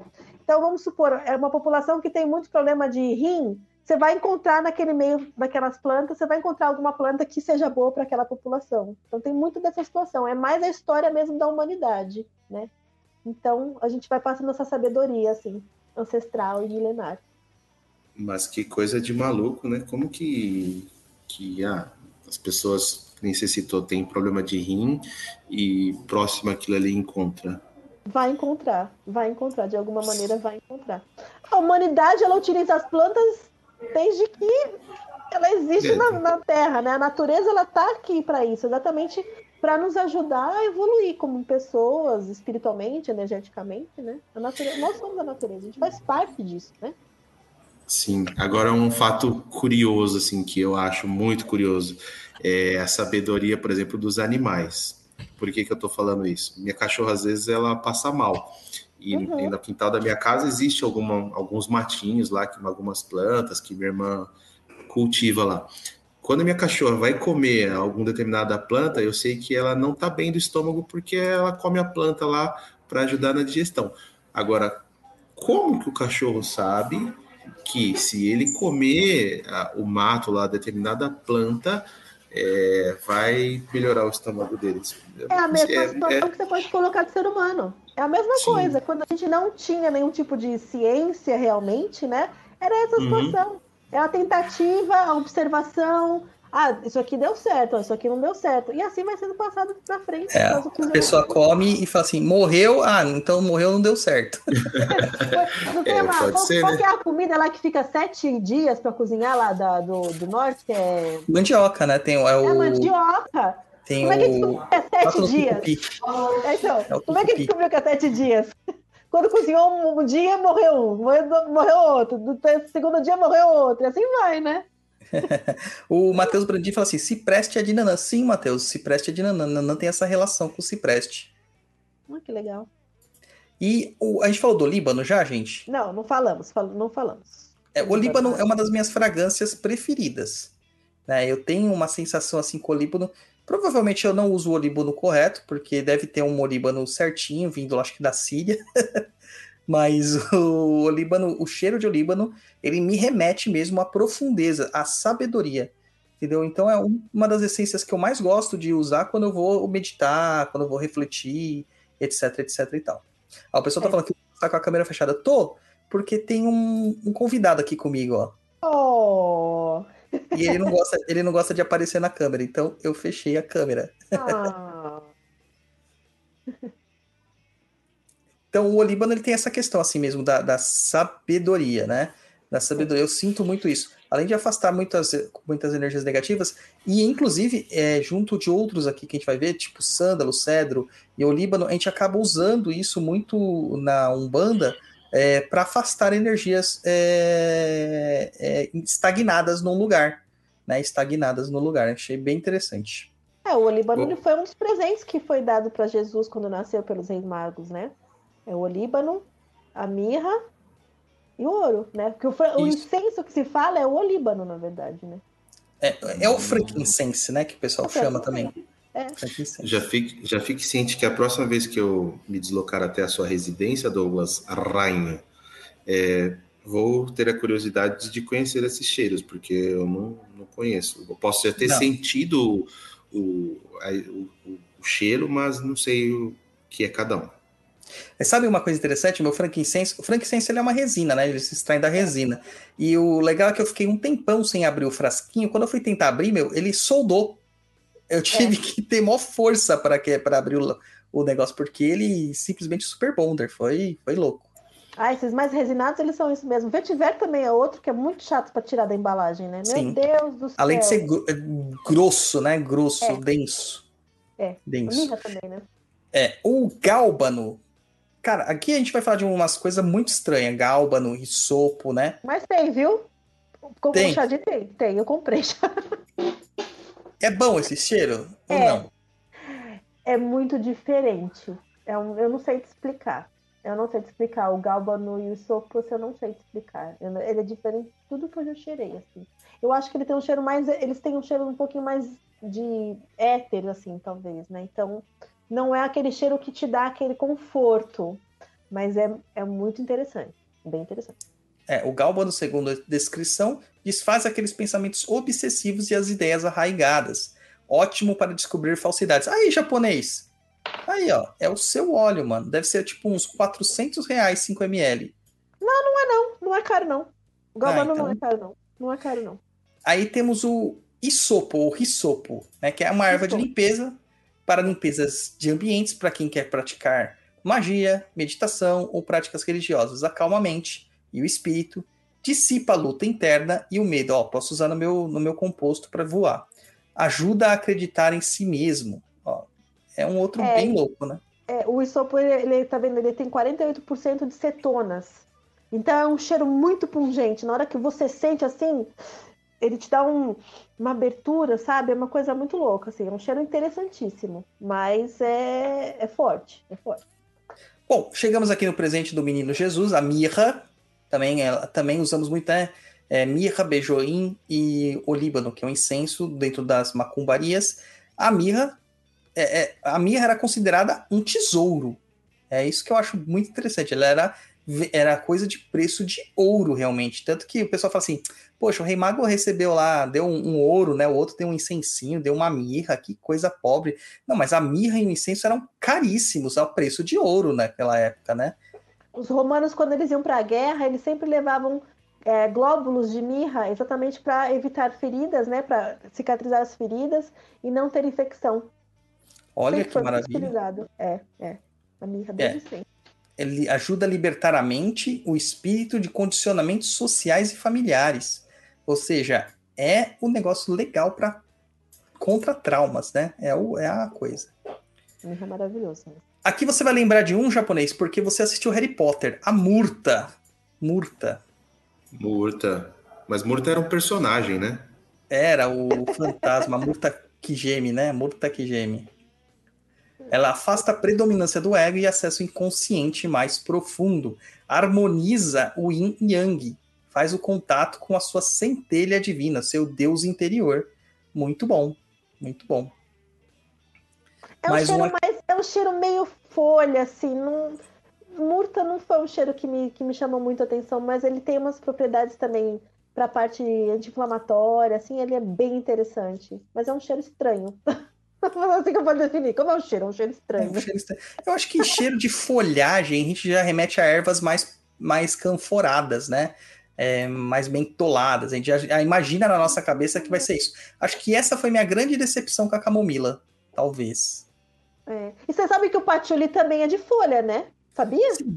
Não, não sabia, não. Achava que era de, tipo, de uma fava, alguma coisa do tipo. Porque você imagina que é uma coisa meio raiz, né? O patchouli ele tem um Sim. cheiro meio raiz. É porque, na verdade, você é das folhas fermentadas.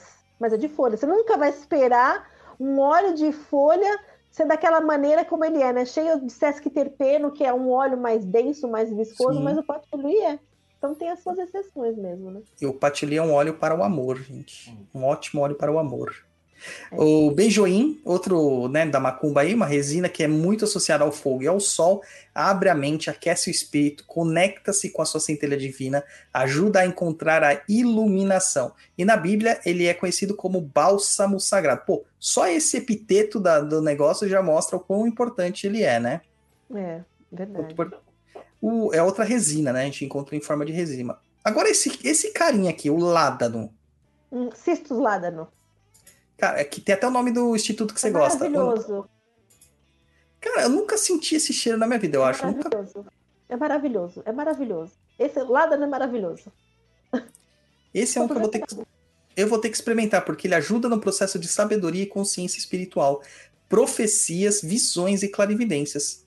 Ele é maravilhoso. De todos esses cheiros novos, assim, porque quando eu fiz o curso de, dos 12 olhos da Escritura Sagrada, eu, eu fui atrás, né, de conhecer. O único que eu não comprei mesmo foi o beijoim, que não tinha condição. Na verdade, porque eu não achei. E o sândalo. Meu sândalo eu já tive, eu tinha comprado depois.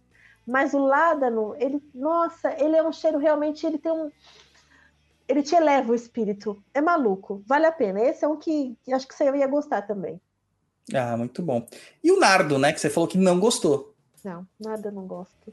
E o Nardo tem uma passagem da Bíblia, né, que Jesus chegou numa casa e uma das Marias pegou e banhou ele inteiro com o nardo, né? E aí o homem da casa falou: "Você tá louca de fazer isso com ele? Dava para alimentar não sei quantos soldados com o que você fez, né? Com o banho que você deu de nardo nele, mas aí Jesus falou: "Não, mas a minha vinda aqui é uma é uma única, né? Uma, um evento único, isso nunca mais vai acontecer."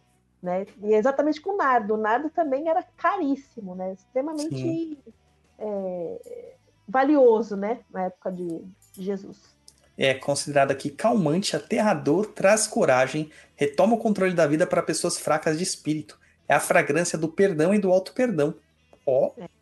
A gente maravilhoso. usa na, psicotera- na psicoaromaterapia dos 13 aromas, é o, exatamente é o, é o óleo para a gente utilizar no chakra cardíaco. Então, Ó, maravilhoso, ou maravilhoso. você ama ou você odeia. O nardo não tem, não tem essa coisa, ah, talvez, não, ou você ama ou você odeia. Qual que você vai usar, japonês? Qual que desses daí você escolheria para você? Cara, difícil, hein?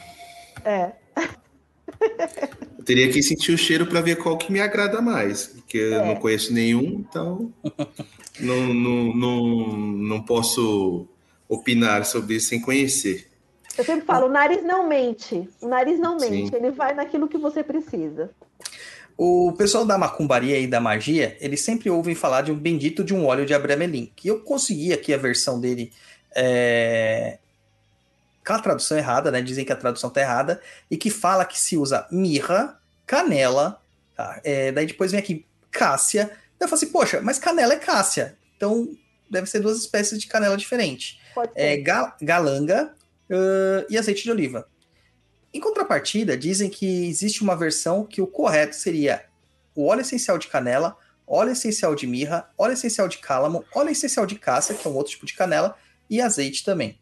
E tem o óleo da unção que o Luiz perguntou lá da Bíblia, que na igreja eles usam ou só o azeite de oliva, mas existe o óleo de unção mesmo, que é o óleo usado no antigo templo de Salomão, que é mirra, canela doce, um, um aroma que eu não sei o que, que é, canebocem, não sei o que, que é isso, cássia e azeite de oliva. Tá? Então, é coisas que estão muito presentes aí na nossa cultura, né?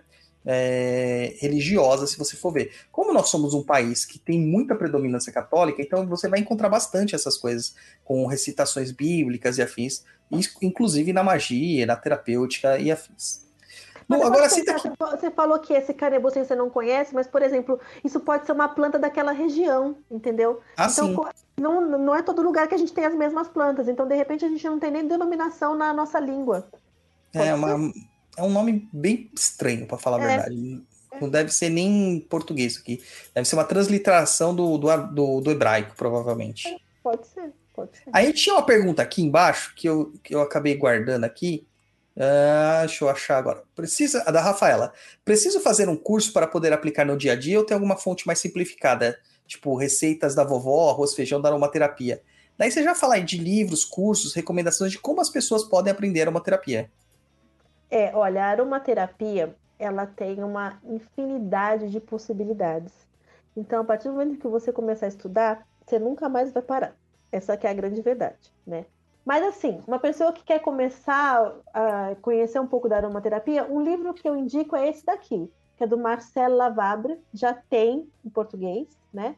Que é a aromaterapia, a cura pelos óleos essenciais. Ele vai muito nessa linha também do Dr. Malt, pensando em todas essas possibilidades, no nível físico, mental, no emocional, energético. Então, eu acho que é uma leitura legal para quem está começando. Por exemplo. Agora, que é interessante fazer curso, é interessante sim. Porque quanto mais a gente faz, mais você vê como é uma fonte inesgotável e quanto você tem que ter um respeito e conhecimento. E o conhecimento liberta, né? Não adianta só a gente ficar pegando receitinha da internet. Nem tudo que a gente pega de receita pronta é boa, porque como eu falei, a aromaterapia ela nunca vai entrar nessa caixinha de da alopatização, né? Então é interessante fazer curso sim. Pai do, pai do Dodô caiu. Pai Dodô caiu, machucou. machucou. Você, você, uma pergunta sobre o que você falou. Você acha que dentro do que você já conhece, você acha que é um, uma ciência e um estudo que não tem fim? Porque a partir de cada vez que você vai estudando, você vai tendo um conhecimento que te abre uma nova possibilidade, e aí você corre atrás dessa possibilidade que te abre outras e outras e outras, ou seja, você nunca vai ter um fim né, dentro desse estudo aí. Exatamente. Imagina. Exatamente, que... é exatamente. Porque você vê, a gente pode abranger todo, todo o aspecto do ser humano. Então vamos supor, uhum. eu atualmente eu tenho trabalhado bastante com a parte de estética integrativa, né? Então, é, terapia capilar, então estética facial, corporal, então a gente pode utilizar. Mas eu sempre brinco que a aromaterapia, ela sempre entrega mais do que ela, do que ela promete. Sempre vai. Porque se você vai trabalhar com aromaterapia, você não vai tratar só aquele, aquela desordem física da pessoa, você vai acabar, mesmo que não querendo, trabalhando essa parte do aspecto emocional dela, do aspecto energético, né? Então é, são infinitas as possibilidades, infinitas, de verdade. A gente ainda tem muito para conhecer. E se quiser ainda colocar na caixinha só da ciência, daquilo que a gente conhece, ixi, nós estamos só engatinhando. Muito bom, excelente, excelente. Vamos para as perguntas japonês. Bora lá. Agora são 10 para as 11, mãe. É, o Henry L. Nogueira pergunta: fala um pouco sobre o óleo de olíbano. A gente já falou aí durante o, o desenrolar aí do programa, né? A Tá Coelho: os óleos corporais contêm óleos essenciais? Caso contenha também que vir também tem que vir escrito de forma dita anteriormente por você? Tem. Acho que ela quer dizer que num creme, alguma coisa assim, é, vir, que ela compra, sim. pode vir. Pode vir sim.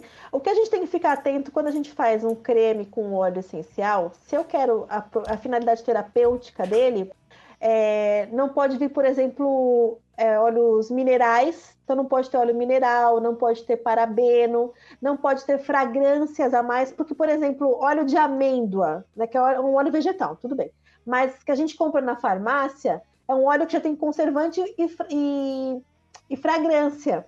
Então, por exemplo, esse tipo de óleo vegetal eu já não vou poder usar com o óleo essencial, porque daí ele vai realmente ele vai ocluir a pele e eu não vou conseguir ter as propriedades terapêuticas do óleo essencial. Então, é isso que a gente tem que tomar cuidado. É, óleos que têm parabeno, óleo mineral e fragrâncias e conservantes é, muito artificiais não combinam com óleo essencial. Excelente. A mãozinha, a mãozinha já sabe, né?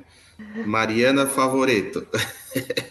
é, já que o óleo pode ser extraído de qualquer parte da planta, existe óleo essencial de ayahuasca, das folhas da jurema, por exemplo, no sentido de ter as mesmas propriedades que a bebida? Acho que a ayahuasca é uma, um conglomerado de, de É, ervas que faz, né? Pó e uma raiz. É, é, não é um único item, né? É, eu não acredito que vai ser exatamente igual, porque como a gente falou, você tem uma planta como a camomila, né? Se eu fizer um preparado, uma tintura de camomila, ela vai ser completamente diferente, quimicamente falando, do óleo essencial.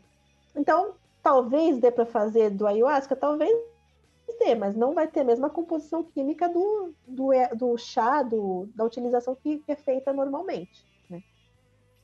Isso aí. A Tá Coelho pergunta: onde é confiável comprar óleo essencial?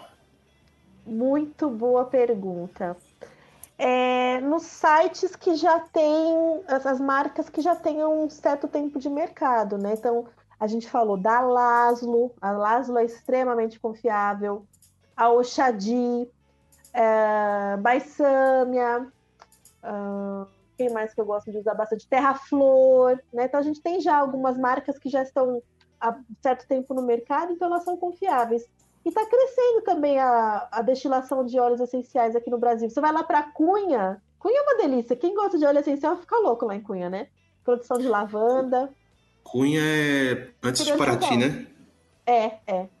Ah, é lindo o lavandário lá. Vale a pena, gente. Quem puder ir, vai conhecer o lavandário, que a coisa ah, é. O lavandário é onde o pessoal tira, tira foto lá, que ele é. faz um. Eu já vi isso aí.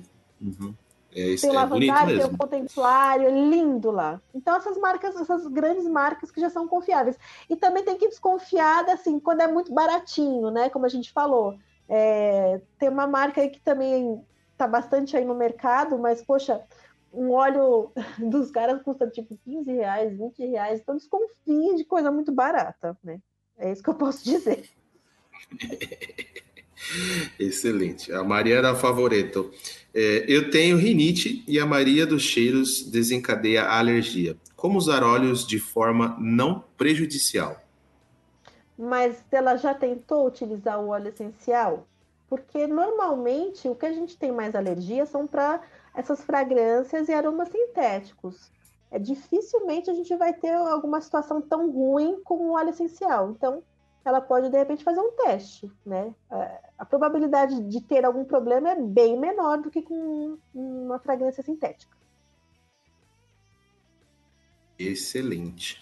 Ó, se alguma das marcas aí que a Luciana falou quiser entrar em contato com a gente e liberar um cupom de desconto para os nossos ouvintes aí, ó, fica à vontade. Contato arroba perdido.co. É, até, até, tinha até uns tempo atrás, só que agora, cara, acho que ninguém libera nada. Ninguém libera Não nada. quer dar desconto em nada, né? O, o, tem duas perguntas aqui no chat, mas eu só vou falar que a gente já respondeu, tá? Do Lucas Gomes, diferença entre a, a questão da, da essência, tá? questão de princípio ativo nós já respondemos. E o canabidiol também não, não é o óleo essencial, tá? O canabidiol é um outro processo, é uma outra coisa, é, etc e tal. E pro Fabiano aqui, é possível a extração dos óleos essenciais já falamos também no começo, pega lá o comecinho do programa, tá bom?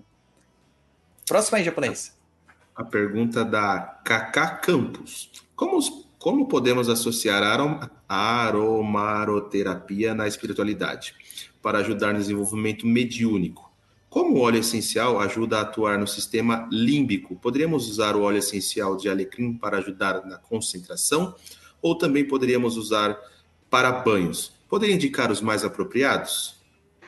Então, a situação de você indicar o óleo essencial, assim, para concentração, para meditação é uma coisa muito pessoal, sabe? Apesar da gente poder olhar sobre a luz da química, você fala, não, esse óleo tem mais sesc terpeno, então a probabilidade dele ser mais meditativo, etc., pode acontecer. Mas, por exemplo, é, a gente fala, ah, o óleo de alecrim ele é o óleo para concentração, é o óleo do estudante, né? Que a gente também fala. Eu conheço pessoas, que é uma cliente minha, ela usa o óleo de alecrim para dormir. Então você vê, cada pessoa vai ter uma experiência. E isso é uma coisa até que o Dr. Malte sempre fala, assim, que ao invés de a gente só pensar nessa parte química do que faz e o que não faz, o interessante seria ter corpos, relatos de casos, né? Como a pessoa utilizou aquele óleo e o que ela sentiu. A gente poder fazer um estudo até mais elaborado, porque cada ser humano vai sentir um óleo de uma forma diferente, né? A meditação, você, você melhorar a espiritualidade, com certeza é você unir o óleo essencial, é, inalar, né, sentir o cheiro do óleo e fazer uma meditação e anotando, né, aquilo que você sente, é, aquilo que você sonha depois, né, mas isso é uma coisa muito pessoal, então é uma busca muito cada um vai encontrar aquilo que acha melhor nessa parte energética e espiritual. Muito bom. Próxima pergunta do Maravilha. Rafael Fernandezo. Quais óleos são indicados para ansiedade? Lavanda? Todos, Todos os óleos? Depende da sua ansiedade. De, como eu falei de novo, depende da sua ansiedade. Lavanda pode ser legal? Pode. O Lang Lang também pode ser. O alecrim pode ser. Então isso é muito pessoal. Só falar da situação química, tá, a gente pode falar daqueles óleos que tem mais linalol. Então é a lavanda, um manjericão, tudo bem. Mas isso vai ser muito da pessoa, isso vai ser muito pessoal. Entendi. É, e para a respiração, hortelã, pimenta e eucalipto, o uso dos três me faz muito bem. Ótimo! Então, se te faz bem, continua.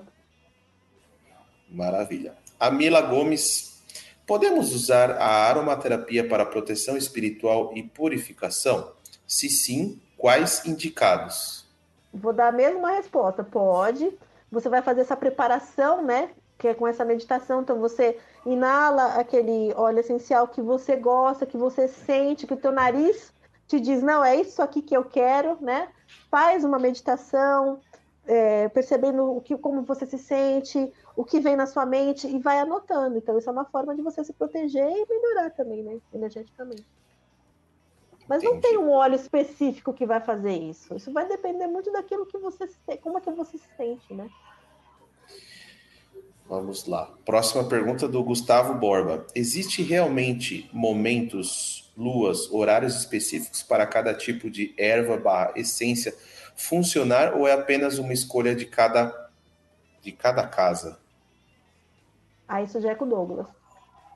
Então, não, na aromaterapia não. Na, a gente nem é. sabe quando que foi extraída, geralmente, a essência, não, não tem nada disso aí não. É claro que quando a gente tem é, o uso disso na magia, nós colocamos isso é, para dar uma dinamizada, uma aumentada nos processos, tá? Mas não quer dizer que não vai funcionar se eu fizer numa lua errada, num dia errado, ou que não. Não é que é errado, não seja o mais adequado, não tem nada a ver, tá? É isso aí, japonês, acabou?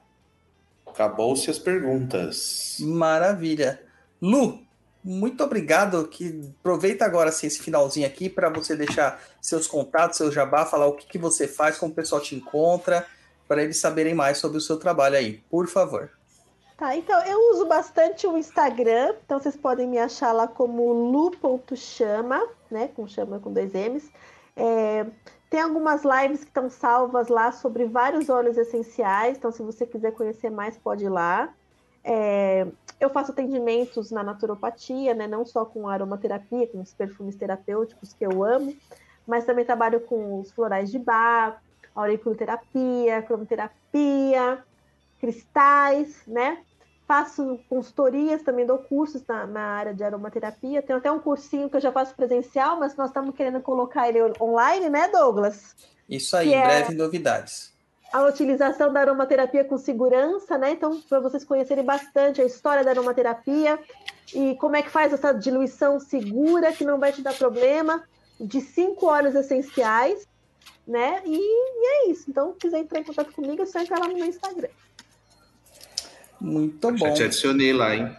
Tá.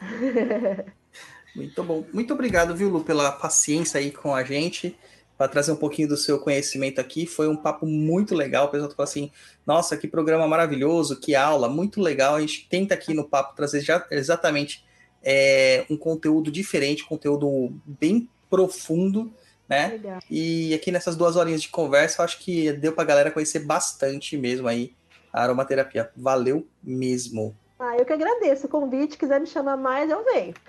Com certeza. Fala aí, japonês, seu tchauzinho pra galera. Bom, agradecer a Luciana aí. Obrigado, Luciana, pelo todo o conhecimento aí. Obrigado por estar presente, aceitar nosso convite. Obrigado, pessoal, que acompanhou a gente aí. Hoje eu não pude responder no chat, que eu estou usando o computador da empresa, e aqui é tudo bloqueado, enfim. É, desculpa, não pude responder o pessoal, como eu disse, estou no hospital aqui acompanhando minha mãe. É, você que está ouvindo ao vivo, obrigado. Que vai ouvir depois aí no- no- nas plataformas também, muito obrigado. E, enfim, apoia a gente, compartilha aí os nossos episódios para todo mundo tomar conhecimento do Papo na Encruza. E acho que só se vemos aí no próximo programa, né? É, e o próximo programa que daqui a 15 dias, né? 15 dias não, duas semaninhas, né, japonês? Então essa Sim. próxima sexta outra. A gente vai trazer aí, aí um tema bem interessante também. Nós vamos trazer uma entrevista de macumbaria para vocês, meu povo. Muito Você obrigado para todo mundo. spoiler? Você vai dar Não, spoiler não ou vou. vai Vou deixar? tentar descobrir aí nos próximos dias. Vou deixar aí para deixar. Vai soltar, umas, vai soltar umas pistas aí? Ah, sim. Vou soltar as pistas pela semana. Ó, o Vinícius deu um super chat aqui, olha. Obrigado pelos conteúdos de utilidade pública. Se possível, atualize a playlist de magias com mais mirongas e leiam a minha pergunta não tá perdido. Vinícius, tá lá na, na pauta, cara. A gente gravou tá perdido, vai na sexta-feira que vem no ar. Pode ser que esteja lá, né? Não, não lembro, mas pode ser. Leremos, a gente lê de todo mundo. Gente, muito obrigado aí pela, pela paciência. Lembre-se de entrar lá no perdidoead.com, a gente tem curso novo de Exu lá para vocês que querem saber mais sobre Exu. Lançamento, preço promocional. É, é um conteúdo, cara, que você não vai encontrar em lugar nenhum. www.perdidoead.com. Muito obrigado para todo mundo. A gente se vê no próximo papo, sei lá, daqui a 15 dias. Tchau, tchau. Valeu.